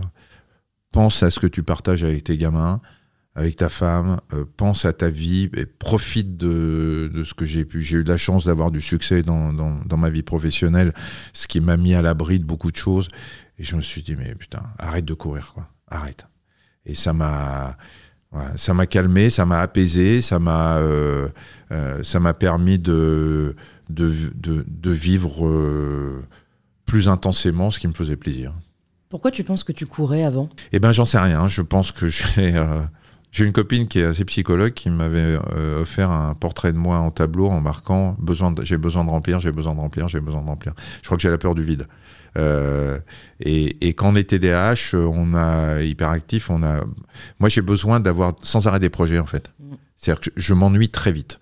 Et, et, dès que je m'arrête de bosser, dès que j'ai pas une journée qu'on remplit, euh, je me dis oulala, là là, qu'est-ce qui se passe? Euh, Je me disais avant. Et maintenant, quel bonheur là. Tu vois, j'ai une semaine là pour la première fois où j'ai un peu de temps pour moi. Mais euh, c'est un vrai bonheur. Mais euh, au lieu de courir après le boulot, la reconnaissance, alors les problèmes avec mon ego, je les ai traités, euh, c'est bon, j'ai j'ai j'ai traité mes mon envie de popularité, de notoriété, tout ce que tu veux probablement. Comment tu les as traités? D'abord, je les ai bien vécus parce que parce que je les ai vécus progressivement. Ça n'a pas été brutal, hein, contrairement à ce qui peut se passer avec les réseaux ou, ou ce qui peut se passer avec les jeunes qui font qui, qui, qui du jour au lendemain peuvent devenir des comédiens hyper bankable. Moi, tout ça, j'ai mis du temps. J'ai d'abord fait médecine, j'ai été médecin lambda, ensuite j'ai, commencé un petit peu à la télé, ensuite un petit peu à la radio et tout. Et finalement, le, le, gros succès est arrivé euh, très progressivement, donc j'ai eu le temps de, de digérer de digérer tout ça. Euh, et après, euh, j'ai pas eu beaucoup de moments de vertige où je risquais de basculer. Euh, je me souviens en avoir eu un à un moment et je me suis foutu une claque en me disant calme-toi très vite. Mon entourage était très vigilant et puis puis voilà puis j'ai vécu c'est toujours agréable d'être connu, hein, c'est toujours agréable d'être reconnu, mais moi j'ai un respect des gens. à chaque fois qu'on m'arrête dans la rue, c'est bonjour docteur. Donc c'est le médecin qui est toujours euh, en moi, qui est mis en avant. Donc c'est ça qui, était, qui, est, qui est très agréable. Tu as toujours eu cette confiance en soi? Parce qu'il faut avoir une certaine confiance pour euh, incarner des rôles médiatiques aussi. euh. Mais encore aujourd'hui, je, je suis. euh, alors, mon pote neuropsy me dit que ça va tout à fait avec le tableau. J'ai un syndrome de l'imposteur, mais plus plus. Hein. Je suis. euh, à chaque fois, je me demande est-ce que je suis vraiment à ma place quoi? Alors, je commence à m'y faire. Très franchement, hein, c'est tardif, hein, mais euh, euh, tu m'aurais invité il y a, je sais pas, il y a dix ans, euh, je me serais dit mais à qui elle parle quoi? C'est pas, moi qui veux l'interviewer. Quand j'ai été, le, summum du summum de ce que j'ai vécu, c'est quand j'ai été élu dans le top 10 des Français préférés des Français. C'est- On parle pas des animateurs. hein Des Français tout court. des Français de tout court. C'était dans le journal du dimanche à l'époque. Tu sais, c'est le truc où il y a Goldman qui est Ouais. depuis des années. euh, après, avant, c'était Abbé Pierre, Zinedine Zidane et tout. Et à un moment, je suis appelé par le journal et qui me dit voilà, vous êtes. euh, J'étais cinquième, je crois. C'est-à-dire que derrière moi, il y avait Belmondo, Alain Delon, euh, enfin tous les mecs qui étaient pour moi des mythes. Euh, Johnny Hallyday, enfin des, des types qui étaient moins bien classés que moi. et, moi- et moi, je me retrouvais juste derrière, euh, derrière les, les- les plus grandes stars françaises. Et j'ai dit au mec au téléphone, je dit, vous foutez le maillot, quoi, c'est pas possible. C'est, euh, il me dit, bah, il me dit, c'est, c'est tout à fait possible. Et là, je me suis dit, mais les gens, les gens me confondent. Les gens doivent me confondre avec quelqu'un, je, je ne comprends, je ne comprends pas. Et quand j'ai été animateur préféré des Français, euh, pareil, j'ai un syndrome de l'imposteur. euh, euh, à chaque fois, je me demande si je mérite ce qu'on me donne. Voilà. Donc après, après mon cancer, je me suis dit bon, écoute, Pourquoi se te poser la pose, question pas, voilà, te pose pas de questions, Mm. profite, ça marche bien. on fait appel à toi pour ci, pour ça, machin. J'ai arrêté de me poser la question, mais, mais c'est un syndrome qui m'a qui m'a pris pendant longtemps. ouais. J'aimerais revenir sur cette notion de plaisir, qui pour moi est antinomique d'une certaine manière avec euh, finalement euh, la nécessité de prendre soin de soi. Quand tu dis que depuis ce cancer, tu, vis avec le mantra fais ce qui te fait plaisir, ben, moi ce qui me fait plaisir, c'est de pouvoir me faire des restos sans me prendre la tête sur euh, est-ce que je prends un dessert ou pas. Euh, c'est euh, de boire des coupes quand je veux avec des amis. Enfin, c'est d'avoir un mode de vie qui n'est pas forcément hyper sain. Et du coup, je pense qu'on est beaucoup à être un peu tiraillés entre cette volonté à la fois, bah, forcément, de prendre soin de nous, de notre corps, de notre esprit, voilà, et de l'autre côté, de se dire finalement, YOLO, on ne vit qu'une fois. Euh, donc euh, finalement, euh, tu vois, toi, enfin, je te grossis le trait, mais tu as eu un cancer, euh, tu avais pourtant un mode de vie très certainement irréprochable. Et donc finalement, moi, c'est ce genre de cas de figure qui me font dire, bon, bah, en fait, euh, Ouais, pourquoi se mais- prendre la tête, quoi? Bah, il s'agit pas de se prendre la tête, il s'agit de. Moi, je, enfin, je vis euh, très bien aussi. Il m'arrive euh, quand je suis chez moi de, de boire trop de vin. Il m'arrive de. enfin, parfois, je mets un peu de pain sous le beurre tellement j'aime le gras. Je, je suis un- quand j'ai envie de me faire une semaine de, de, de viande. J'étais au Pays Basque il y a pas longtemps. J'ai bouffé que de la charcuterie et de la viande, mais je me pose pas de questions. Sauf que je me mets sur la balance tous les matins et que dès que je, connais mon poids de forme et euh, à partir duquel il faut que je fasse gaffe, eh ben, je vais faire un petit peu attention pendant quelques jours. Alors j'ai un métabolisme sympa parce qu'il suffit que je mette trois jours, euh, euh, je fasse attention pendant trois jours pour perdre un kilo, mais, mais je fais attention. Mais le plaisir, il n'est pas antinomique avec la nécessité d'une hygiène de vie. Si je fais des excès, ou en tout cas que je bouffe beaucoup, que j'ai pris un kilo, euh, que j'ai beaucoup bu, eh ben, le lendemain, je fais un peu plus de sport. Je sais pas, je compense mes excès, mais je fais mes excès. Parce que les excès, c'est parfois du plaisir. Et que je ne me prive jamais. Mais jamais je ne me suis privé. Je, fais, euh, je sais pas, j'aime le- le sucre aussi, j'aime les gâteaux, etc. J'en ai mangé hier. Cet après-midi, je vais avoir un petit coup de fringale vers 16h, 16h, 17h. Je passe devant une pâtisserie, je me dis, ah, je me taperais bien une religieuse au chocolat. Ouais, mais hier, tu ah, hier, t'en as pris deux. Bon, bah, je passe et puis je me dis, bah merde, je verrai demain. Ouais, c'est pas, c'est pas non plus, euh, c'est Ouais. pas l'enfer. En fait, je pense que c'est, c'est en effet, si on n'a jamais eu de, de rapport compliqué à l'alimentation, ça va. Mais tu vois, quand tu sais qu'il y a une femme sur trois qui est atteinte de troubles alimentaires, en fait, c'est toujours très compliqué parce que la Oui. culpabilité qui va venir avec, par exemple, cet excès peut finalement euh, vachement en pâtir sur la santé mentale. Bien sûr. Et parfois, j'ai l'impression que la santé physique se recherche au détriment de la santé mentale. Évidemment, et là, je ne te parle pas des troubles du comportement alimentaire. Hein. Là, je te parle de tout un chacun qui, euh, qui a la chance, comme moi, de pouvoir euh, équilibrer entre les excès et le reste. Quand on a des troubles du comportement alimentaire, là, on a un, un problème psychiatrique qu'il faut régler psychiatriquement. Ça n'est pas, on n'est pas fou, mais on a un besoin d'accompagnement psychiatrique ou psychologique pour essayer de comprendre pourquoi on a ce trouble du comportement alimentaire.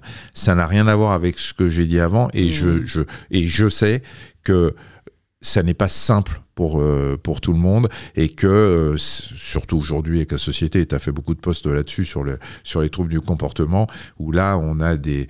Euh, on, oblige pratiquement à, à, être, à être maigre parce que c'est c'est la standardisation des, des, mannequins, etc. Mais on, je crois qu'il faut.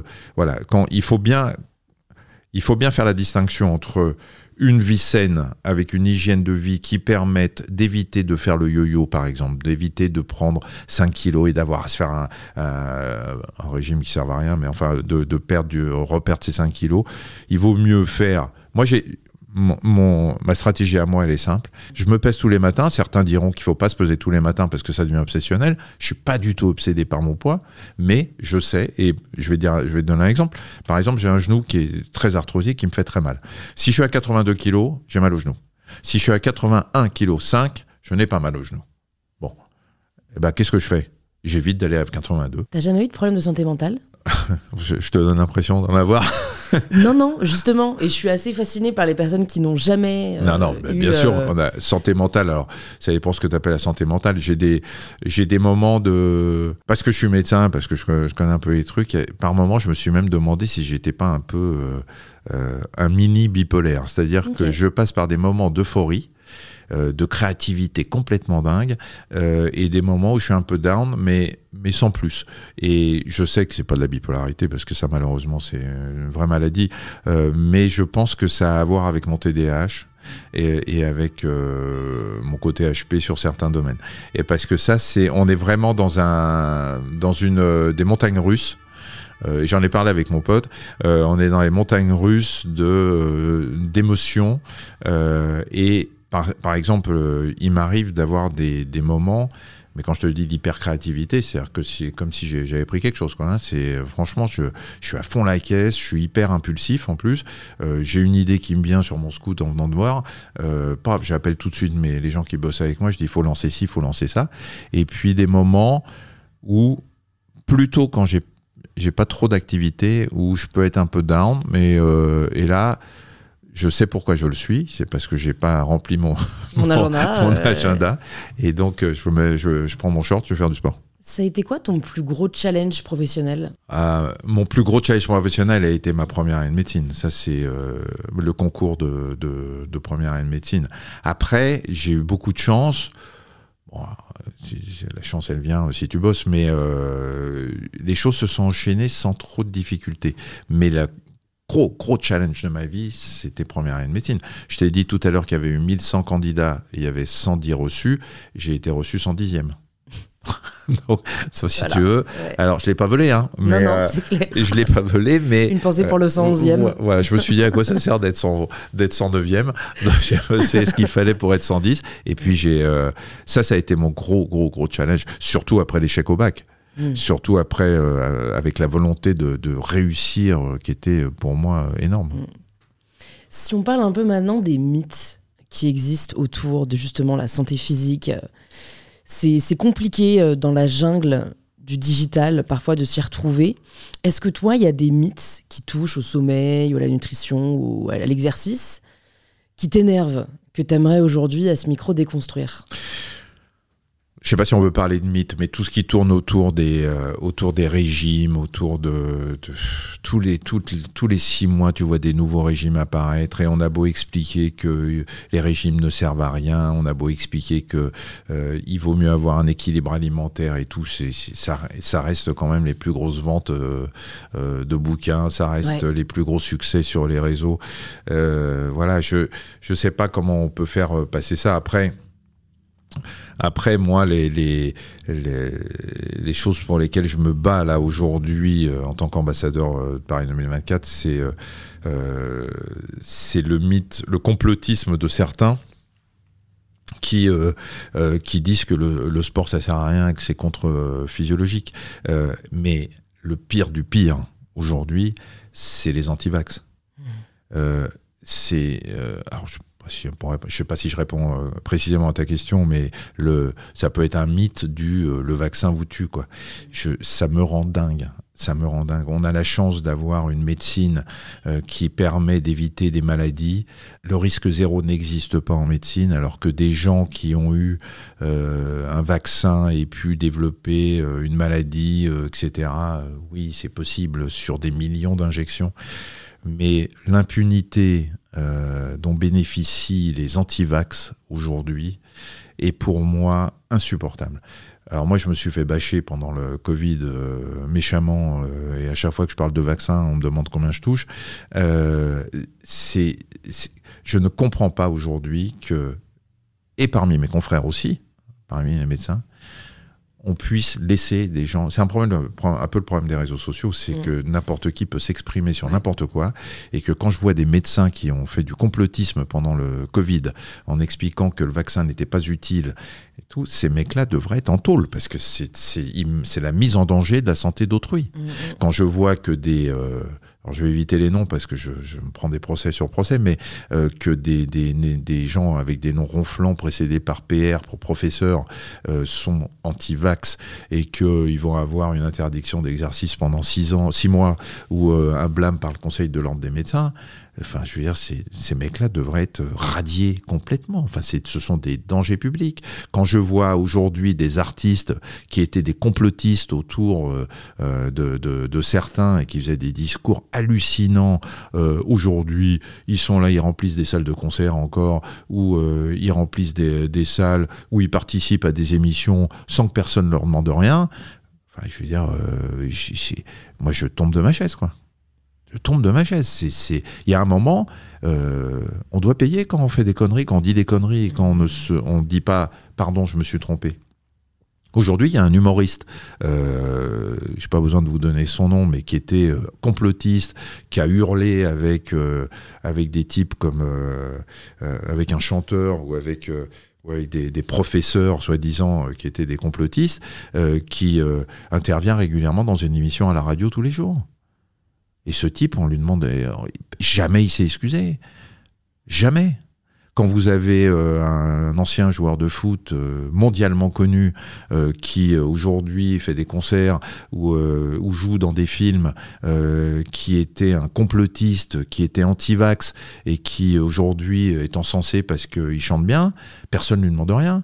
Il a jamais dit bah non, je regrette ce que j'ai fait. Enfin, je veux dire, il y a un moment, il faut qu'on rende des comptes quand même. C'est hyper intéressant sociologiquement, je trouve, le phénomène de, du complotisme. Je me demande pourquoi il y en a autant, en fait. C'est une défiance de l'autorité, euh, peut-être la volonté de récupérer une forme de pouvoir. Enfin, j'ai du mal à comprendre euh, la remise en question bah, finalement de l'autorité euh, bah, publique. Et puis c'est des, des, gens qui sont influençables mm. et puis qui effectivement sont contre l'autorité, sont contre et sont persuadés qu'il y a un complot de la faculté de médecine avec un grand F. On entend toujours ça. Euh, c'est la faculté qui parle. Comme si nous médecins, euh, comme si l'Académie de médecine, comme si tous ceux qui sont responsables de la santé en France voulaient le mal, qu'il y avait un complot contre la santé en France. Enfin, je veux dire, on est là pour soigner des gens. Quand moi je fais passer des messages, euh, c'est pas euh, pour le pour les vaccins, je touche pas un euro par vaccin qui est injecté en France. Euh, quand l'académie de médecine ou l'académie de pharmacie ou de chirurgie dit des choses sur la santé, il faut, enfin, faut les croire. Ce sont des sages.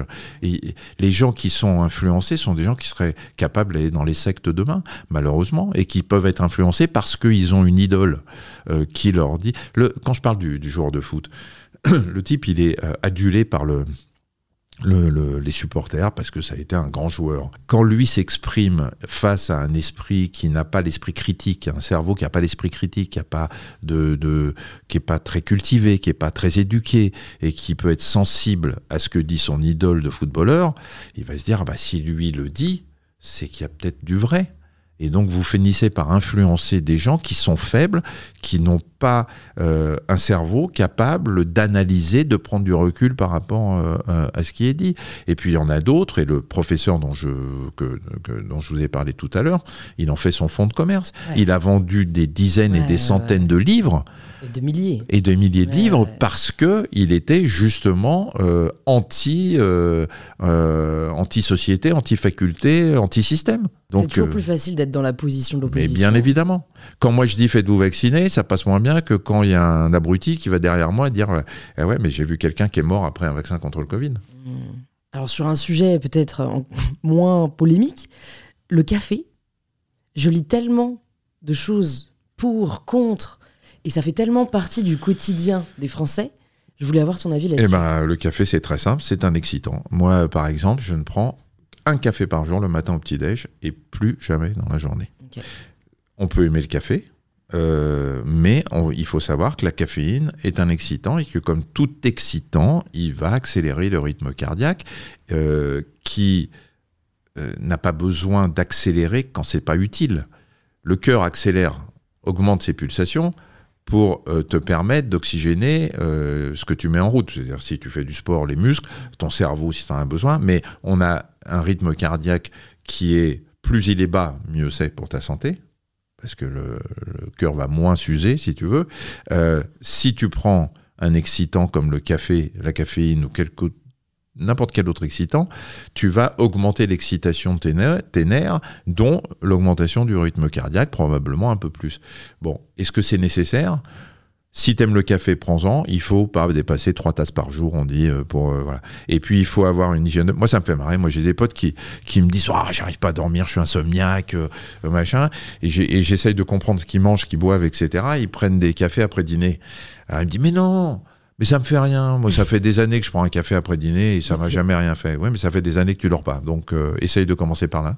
Donc, le, le café, euh, voilà, si, euh, si vous aimez le café, prenez du café. Prenez, faites, faites-vous plaisir.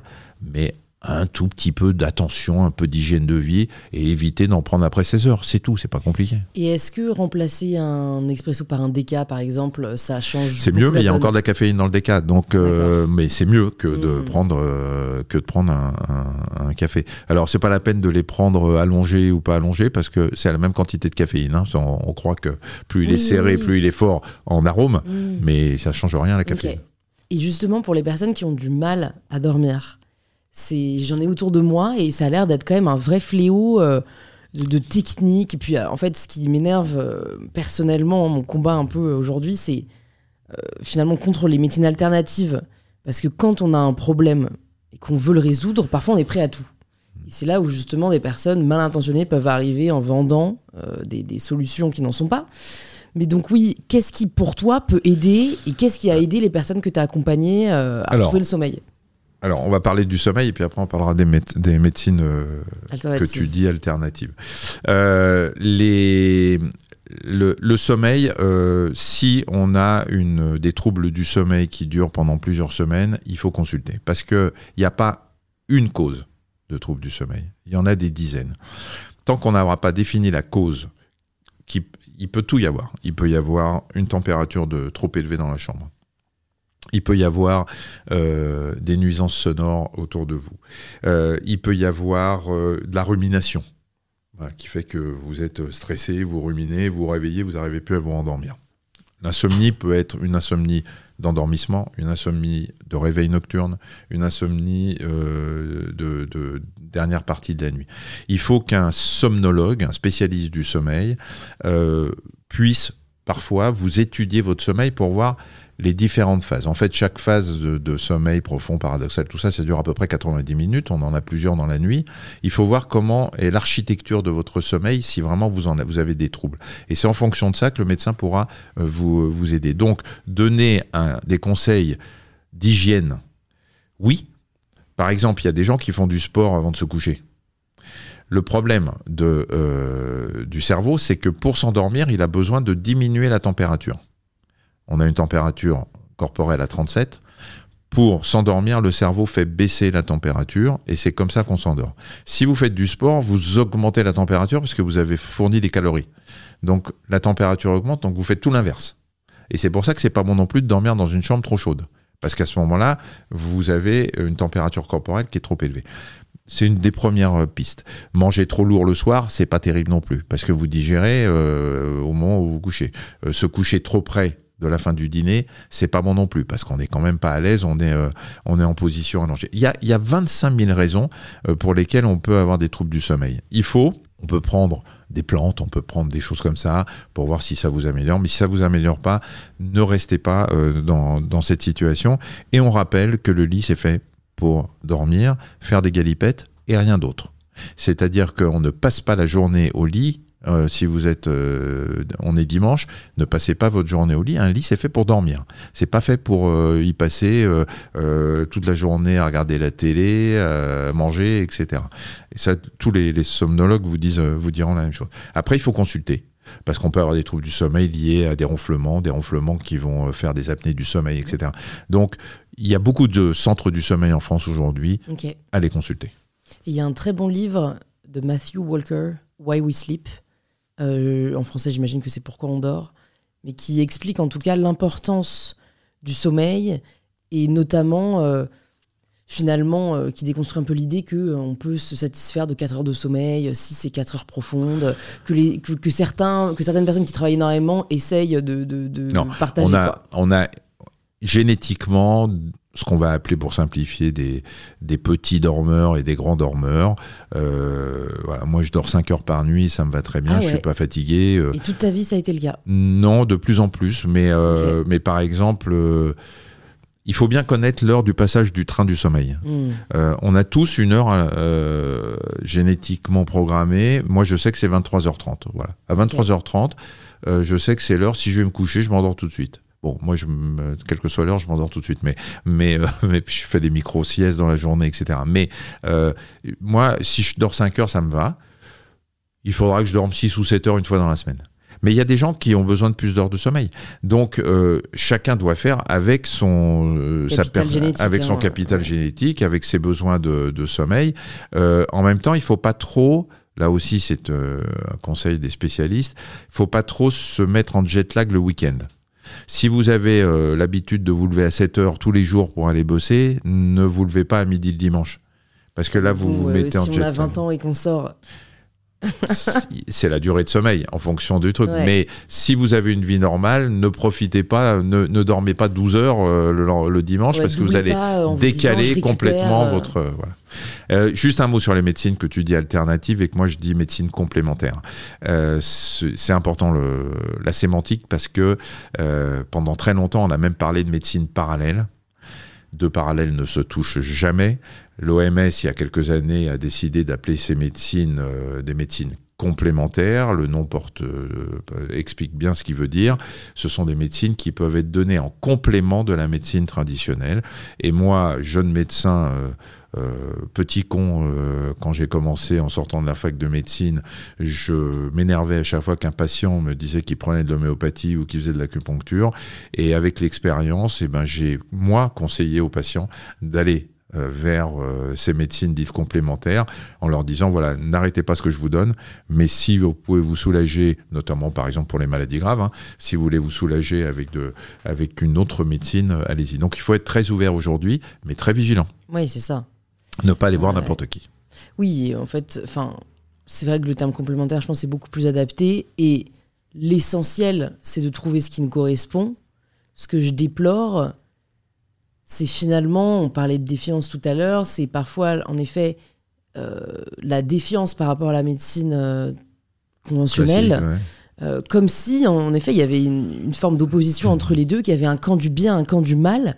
Et je pense qu'il ne devrait pas y avoir de valeur morale à la médecine. En mais on en est, on en est responsable aussi, nous, médecins, parce que on a été pendant très longtemps très très dogmatique. Mm. On, a, on, ne voulait pas accepter de voir que d'autres types de thérapies pouvaient être efficaces. Euh, on était, euh, voilà, on, était borné quoi.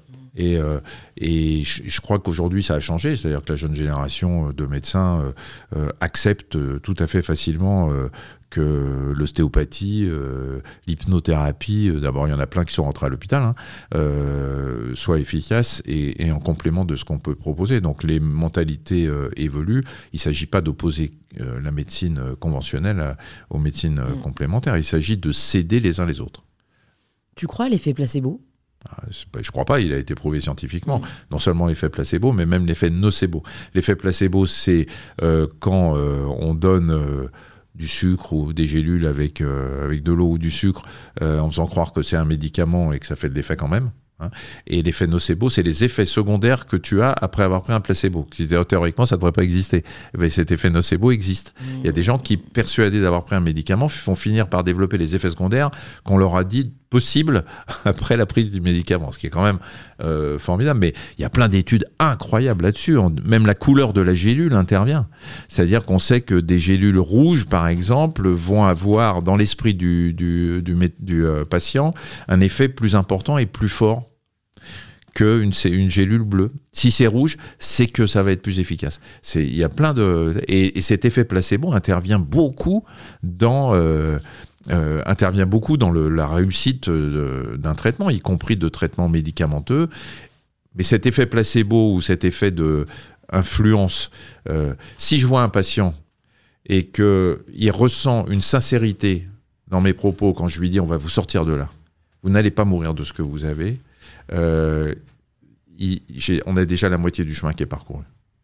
le travail est à moitié psychologique. Ouais, une grande partie du travail psychologique. Et si euh, il sent que je lui dis ouais on, va vous sortir de là, vous inquiétez pas en regardant euh, mes chaussures, ça marchera moins.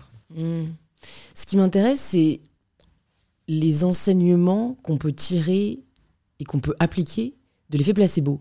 Parce que finalement dire oui, votre cerveau a la capacité de finalement mimer les effets d'un médicament, euh, c'est absolument révolutionnaire dans les faits, sachant que ça se fait en non-connaissance de cause, ça ne nous sert pas à grand-chose. Donc comment est-ce qu'on peut nous utiliser finalement euh, ce qui est à l'œuvre dans l'effet placebo pour essayer d'être mieux au quotidien Écoute, j'ai pas, je t'avoue que j'ai pas beaucoup lu de choses sur l'effet placebo, mais je crois pas qu'on comprenne comment ça fonctionne, quoi. Hein, c'est le, c'est euh, la, c'est l'auto-persuasion. Hmm. Voilà, on se persuade que euh, sais, c'est la méthode Coué, quoi. On se dit, euh, il fait froid, là, il fait froid, mais je me dis, oh, il fait chaud. Hein. Mais, voilà, on me donne un médicament, je sais pas ce qu'il y a dedans, mais je sais que ça va être efficace. Mais je ne sais pas comment on peut. Je sais, sais même pas aujourd'hui si on a compris. Mmh. Euh, les parties du cerveau qui étaient concernées par euh, cet effet placebo, à part euh, le l'influence. Il n'y a, a, pas une zone de l'influence dans le cerveau. Ouais, ouais. non, mais c'est un sujet qui m'interroge beaucoup parce que je me demande dans quelle mesure le cerveau peut nous guérir. Parce que certains disent que c'est ce qui est responsable de tout. D'autres disent que non. Il peut t'aider à guérir, pas, pas il peut mais, il y a des histoires, tu vois. Euh, on parlait, euh, tu nous parlais d'une personne aveugle tout à l'heure. Tu as des histoires de personnes qui ont recouvré la vue. Hmm.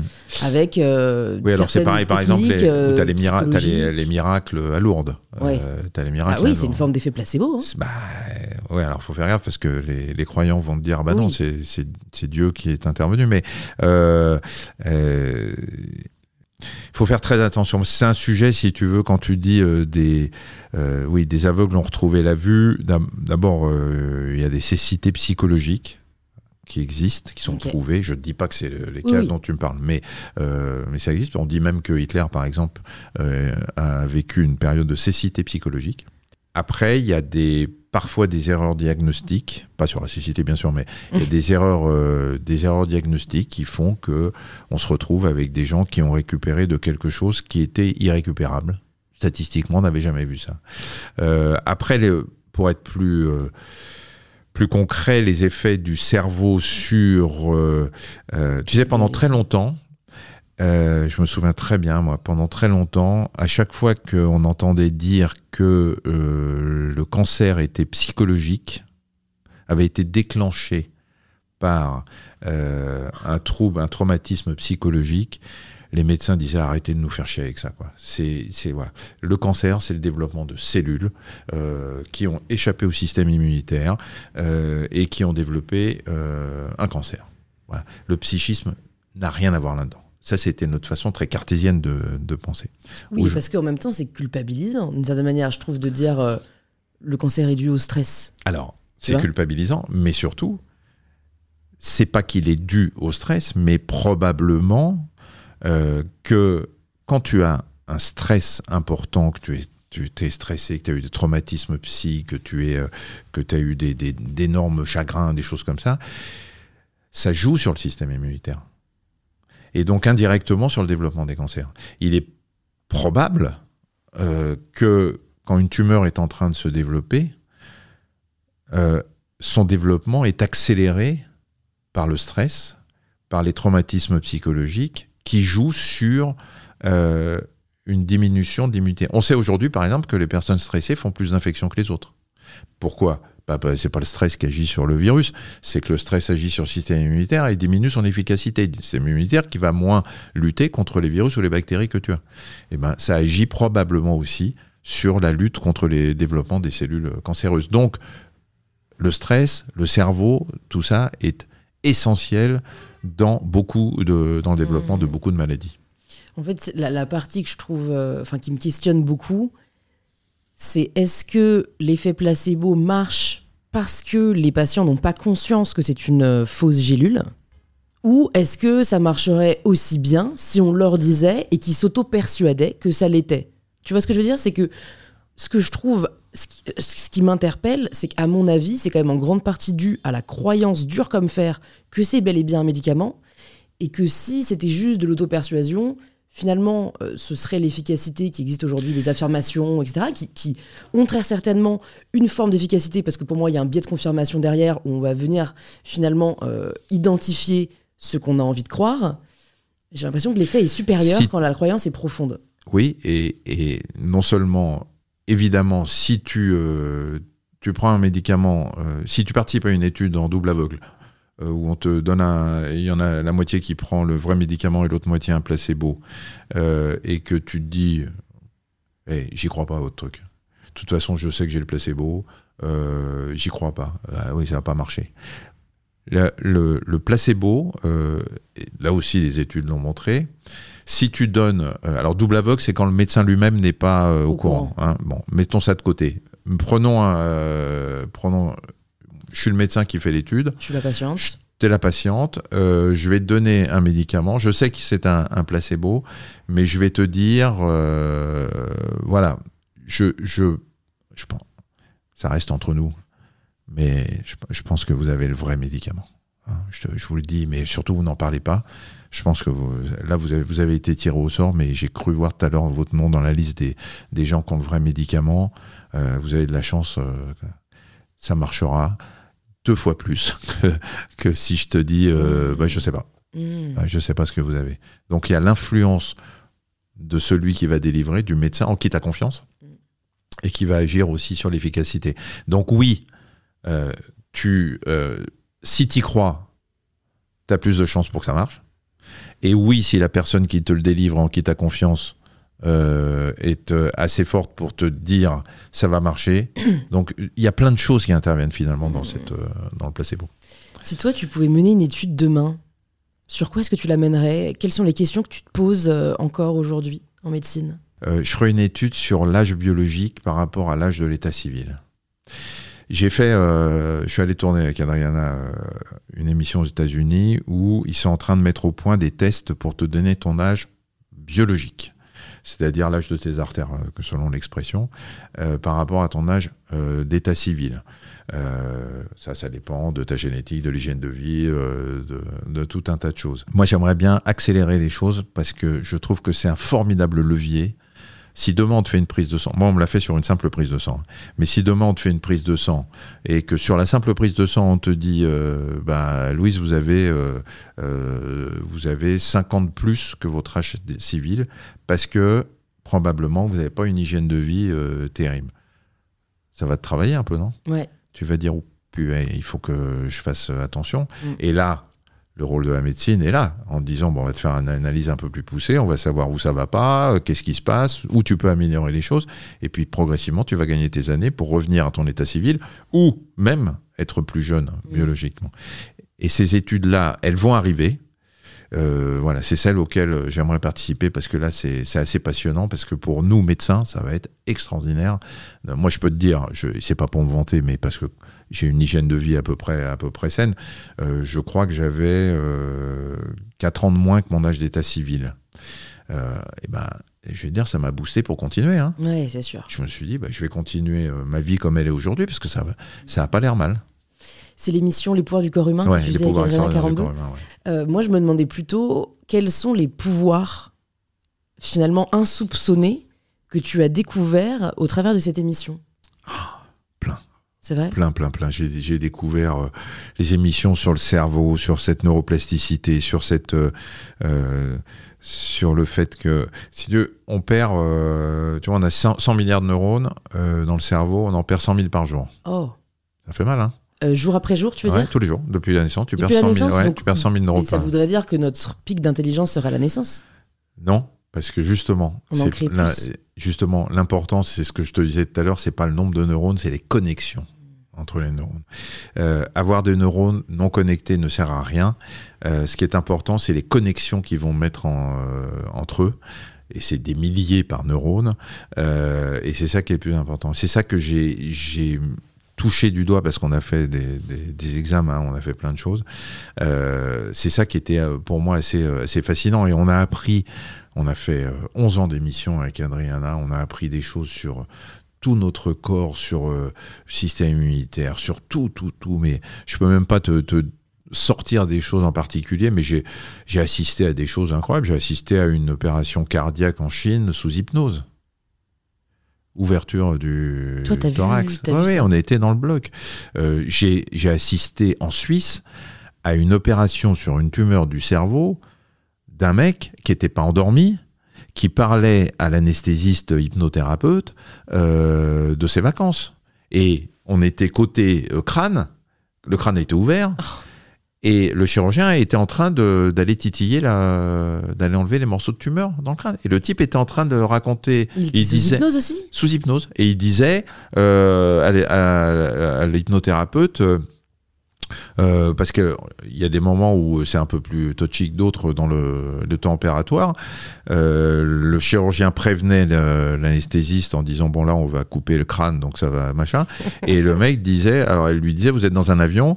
Il dit oui oui je suis dans un avion. Euh, alors vous êtes en train de partir vers votre destination préférée. Ah attention il va y avoir des turbulences. Effectivement le mec il était avec une perceuse en train de faire un trou dans le crâne. Et le type et le, le type disait ah oui oui je sens que ça bouge un petit peu C'est- et c'est- quand vous- j'étais devant donc euh, c'était pas c'est pas du fake hein.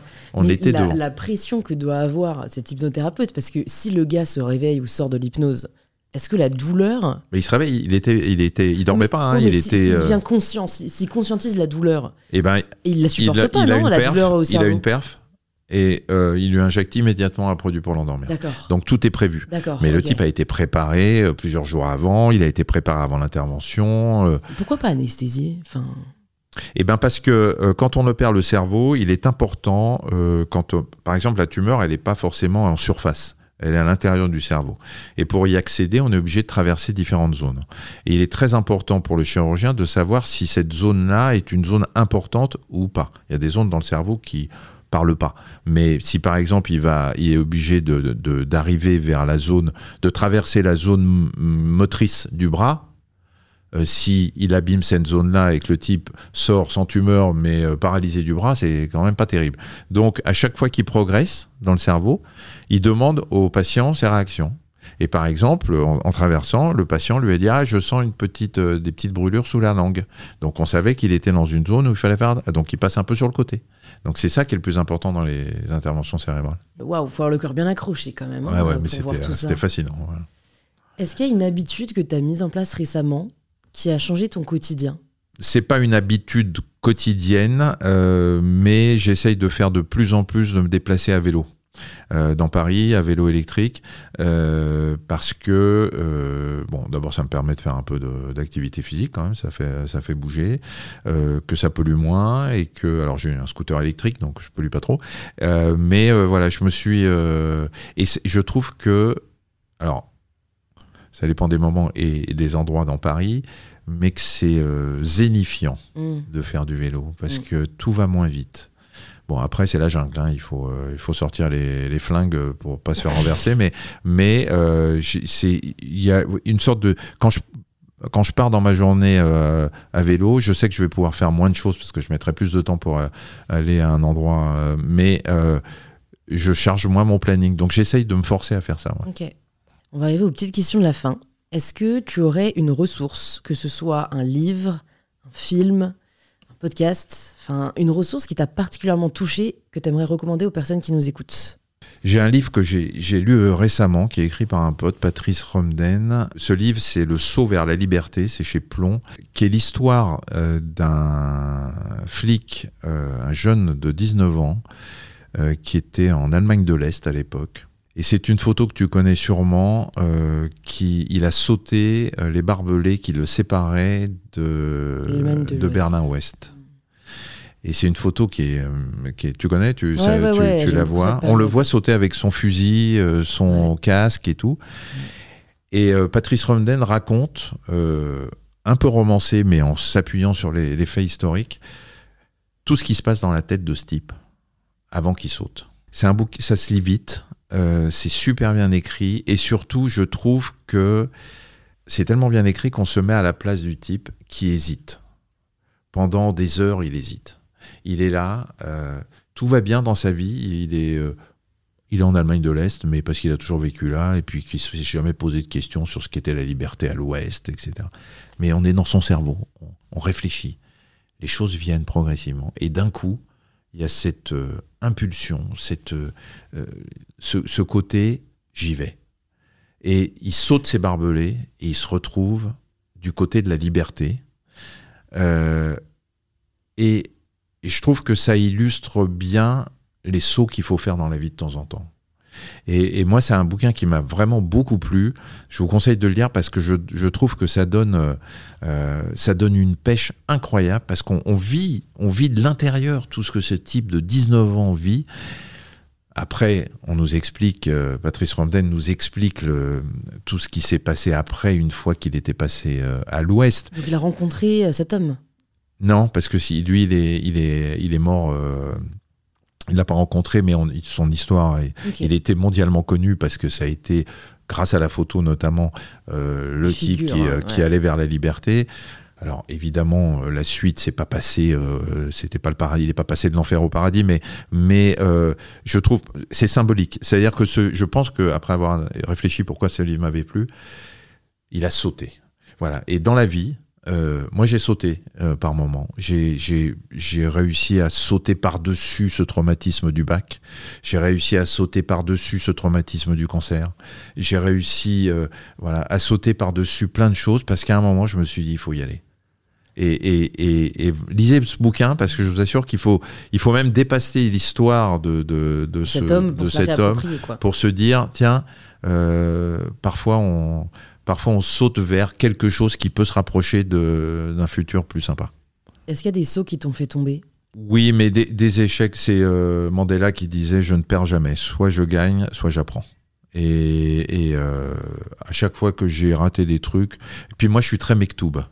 Je suis euh, très ce qui doit arriver arrive. Alors je me laisse pas porter par le destin ou la fatalité, mais mais je je, je, je suis toujours euh, des trucs aussi cons que tiens je voulais acheter un appartement il m'est passé sous le nez bah c'est que c'était pas le bon qu'il y aurait meilleur après. Voilà.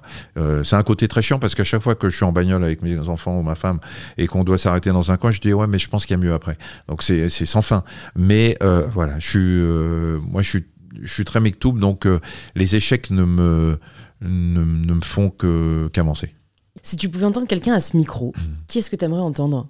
J'aimerais entendre Simone Veil Ah oui, mais alors le but c'est de. quelqu'un qui Ouais, soit qui peut vivant vraiment venir. ah bon Mais tu sais quoi Dis-moi d'abord pourquoi elle, laquelle, Parce que- et parce puis que- ensuite. euh, parce que qui- Simone Veil alors Simone, Simone Veil. D'abord, je crois que c'est Simone Veil qui a signé, euh, parce que, en fait, je t'ai dit que j'avais été euh, 110e, euh, il y a eu un- tout un pataquès euh, au moment du concours, et il a fallu rajouter 10 places, ce qui m'a permis de passer, parce qu'il y avait eu 10 étrangers de trop. Et je crois que c'est, d'après ce qu'on m'a dit, c'est Simone Veil qui avait signé le décret. Donc c'est grâce à elle que je vais médecin aujourd'hui. Et puis surtout, c'est une femme qui a tout vécu, les camps, euh, la haine euh, à cause de, de l'IVG, Mm. euh, le, le machisme en politique qui était quand même beaucoup plus marqué qu'aujourd'hui à l'époque. voilà, c'est une femme de combat et j'aurais adoré l'interviewer. Après, il faut, bon, parce que moi, je j'ai un peu la fan attitude aussi. Je suis un peu un, je suis un peu un gamin devant ceux que ceux que, que j'ai adoré euh, ou que j'adore.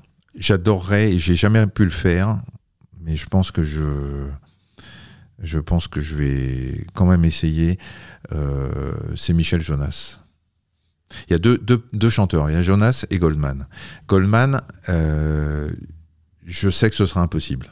Pourquoi? Parce qu'il voudra pas. Et Goldman, il a, il m'a très gentiment répondu une fois que j'avais demandé, parce que il, euh, il veut rester, euh, il veut rester en dehors de, mm. des médias. Il veut, il y a tellement de choses qui tournent autour de lui, encore des docs, des, des, des livres, etc.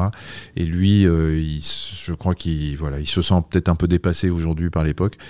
Et il veut pas. J'aurais adoré, euh, j'aurais adoré l'interviewer pour voir comment il avait réussi à finalement lâcher tout, Parce que c'est. Voilà. Et Jonas, c'est un, monsieur qui me fascine, que je vais voir, je, vois tous ses concerts, tous. J'ai eu la chance de le voir, de parler avec lui, m'a raconté des blagues toute la soirée. Euh, mais j'aimerais bien l'interviewer parce que lui, lui aussi, il a vécu beaucoup de choses. Il a, il a une histoire familiale qui est proche de la mienne, euh, de la mienne aussi. Euh, lui, il a été un moment, je sais pas s'il est encore très dans la médecine euh, indienne, etc. Et je crois qu'il y a beaucoup de choses que j'aimerais connaître de lui tellement je l'adore et je crois que c'est un type bien et donc voilà j'aimerais bien si on peut se rencontrer chez toi n'hésite pas Michel on t'attend je vais te poser la dernière question du podcast, la question signature. Ça signifie quoi pour toi prendre le pouvoir de sa vie? Prendre le pouvoir de sa vie euh, signifie pour moi n'avoir de compte à rendre à personne. Et c'est ce. Et, et, je vais te dire, tous les matins, je me lève depuis des années en me disant euh, que c'est pas ce que je fais n'est pas un travail. Que tous les matins, je me lève avec la banane et tous les soirs, je me couche avec la banane en me disant quelle chance j'ai. Et, le grand luxe dans la vie, c'est de ne pas avoir l'impression de travailler. Et ça, j'en suis conscient. Et pourtant, j'ai bossé. Et pourtant, j'ai travaillé à l'hôpital. Et pourtant, jamais, jamais je, n'ai eu l'impression, quel que soit mon boulot, de travailler tellement j'étais passionné par ce qu'il fait, parce que, parce que je faisais. Euh, voilà. Et c'est ça, prendre le pouvoir de sa vie, c'est euh, on ne m'impose, on ne m'a jamais rien imposé à part de passer mes examens. que tu as brillamment réussi au final. Merci beaucoup, Michel. Merci, Louis. Euh, merci, docteur. Euh, c'est vrai que je t'ai même pas appelé docteur. Je m'excuse parce que c'est quand même. Euh, ouais, je te remercie. Tout le monde m'appelle docteur. Pour ce, oui, oui, mais tout le monde m'appelle docteur. Appelle-moi Mimi, ça ira. D'accord. Eh ben, pour les personnes qui nous écoutent, qui veulent en savoir plus sur toi, sur ce que tu fais, où est-ce que tu veux qu'on les redirige? Eh bien, écoute, moi je suis sur Insta hein, avec et sur TikTok. donc il y a mon compte officiel Michel Simès. Il y a les comptes Dr Good parce que je travaille beaucoup sur le développement de de cette marque digitale et euh, on a un magazine aussi. Donc euh, vous allez sur Dr Good, euh, TikTok et, et Insta. Et puis, puis si vous voulez, bah, si vous voulez compléter tout ce que tu m'as gentiment posé comme question, bah, y a, rien n'est impossible chez Stock, un livre qui est sorti il y a un an où je, me raconte beaucoup quand même, mm. chose que je ne voulais pas faire avant. Et puis je me suis dit, tiens, je vais peut-être pouvoir aider des gens avec tout ce que j'ai vécu. Mm.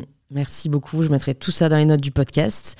Et puis j'espère à très bientôt. Merci à toi, Louise. Merci au vrai d'être arrivé au bout de cet épisode. J'espère que cette conversation vous a plu. Si c'est le cas, ça nous fait toujours plaisir de lire vos retours. Alors n'hésitez pas à nous taguer en story, Dr Michel Simès et MyBetterSelf, et envoyer un petit message à Michel si le podcast vous a plu.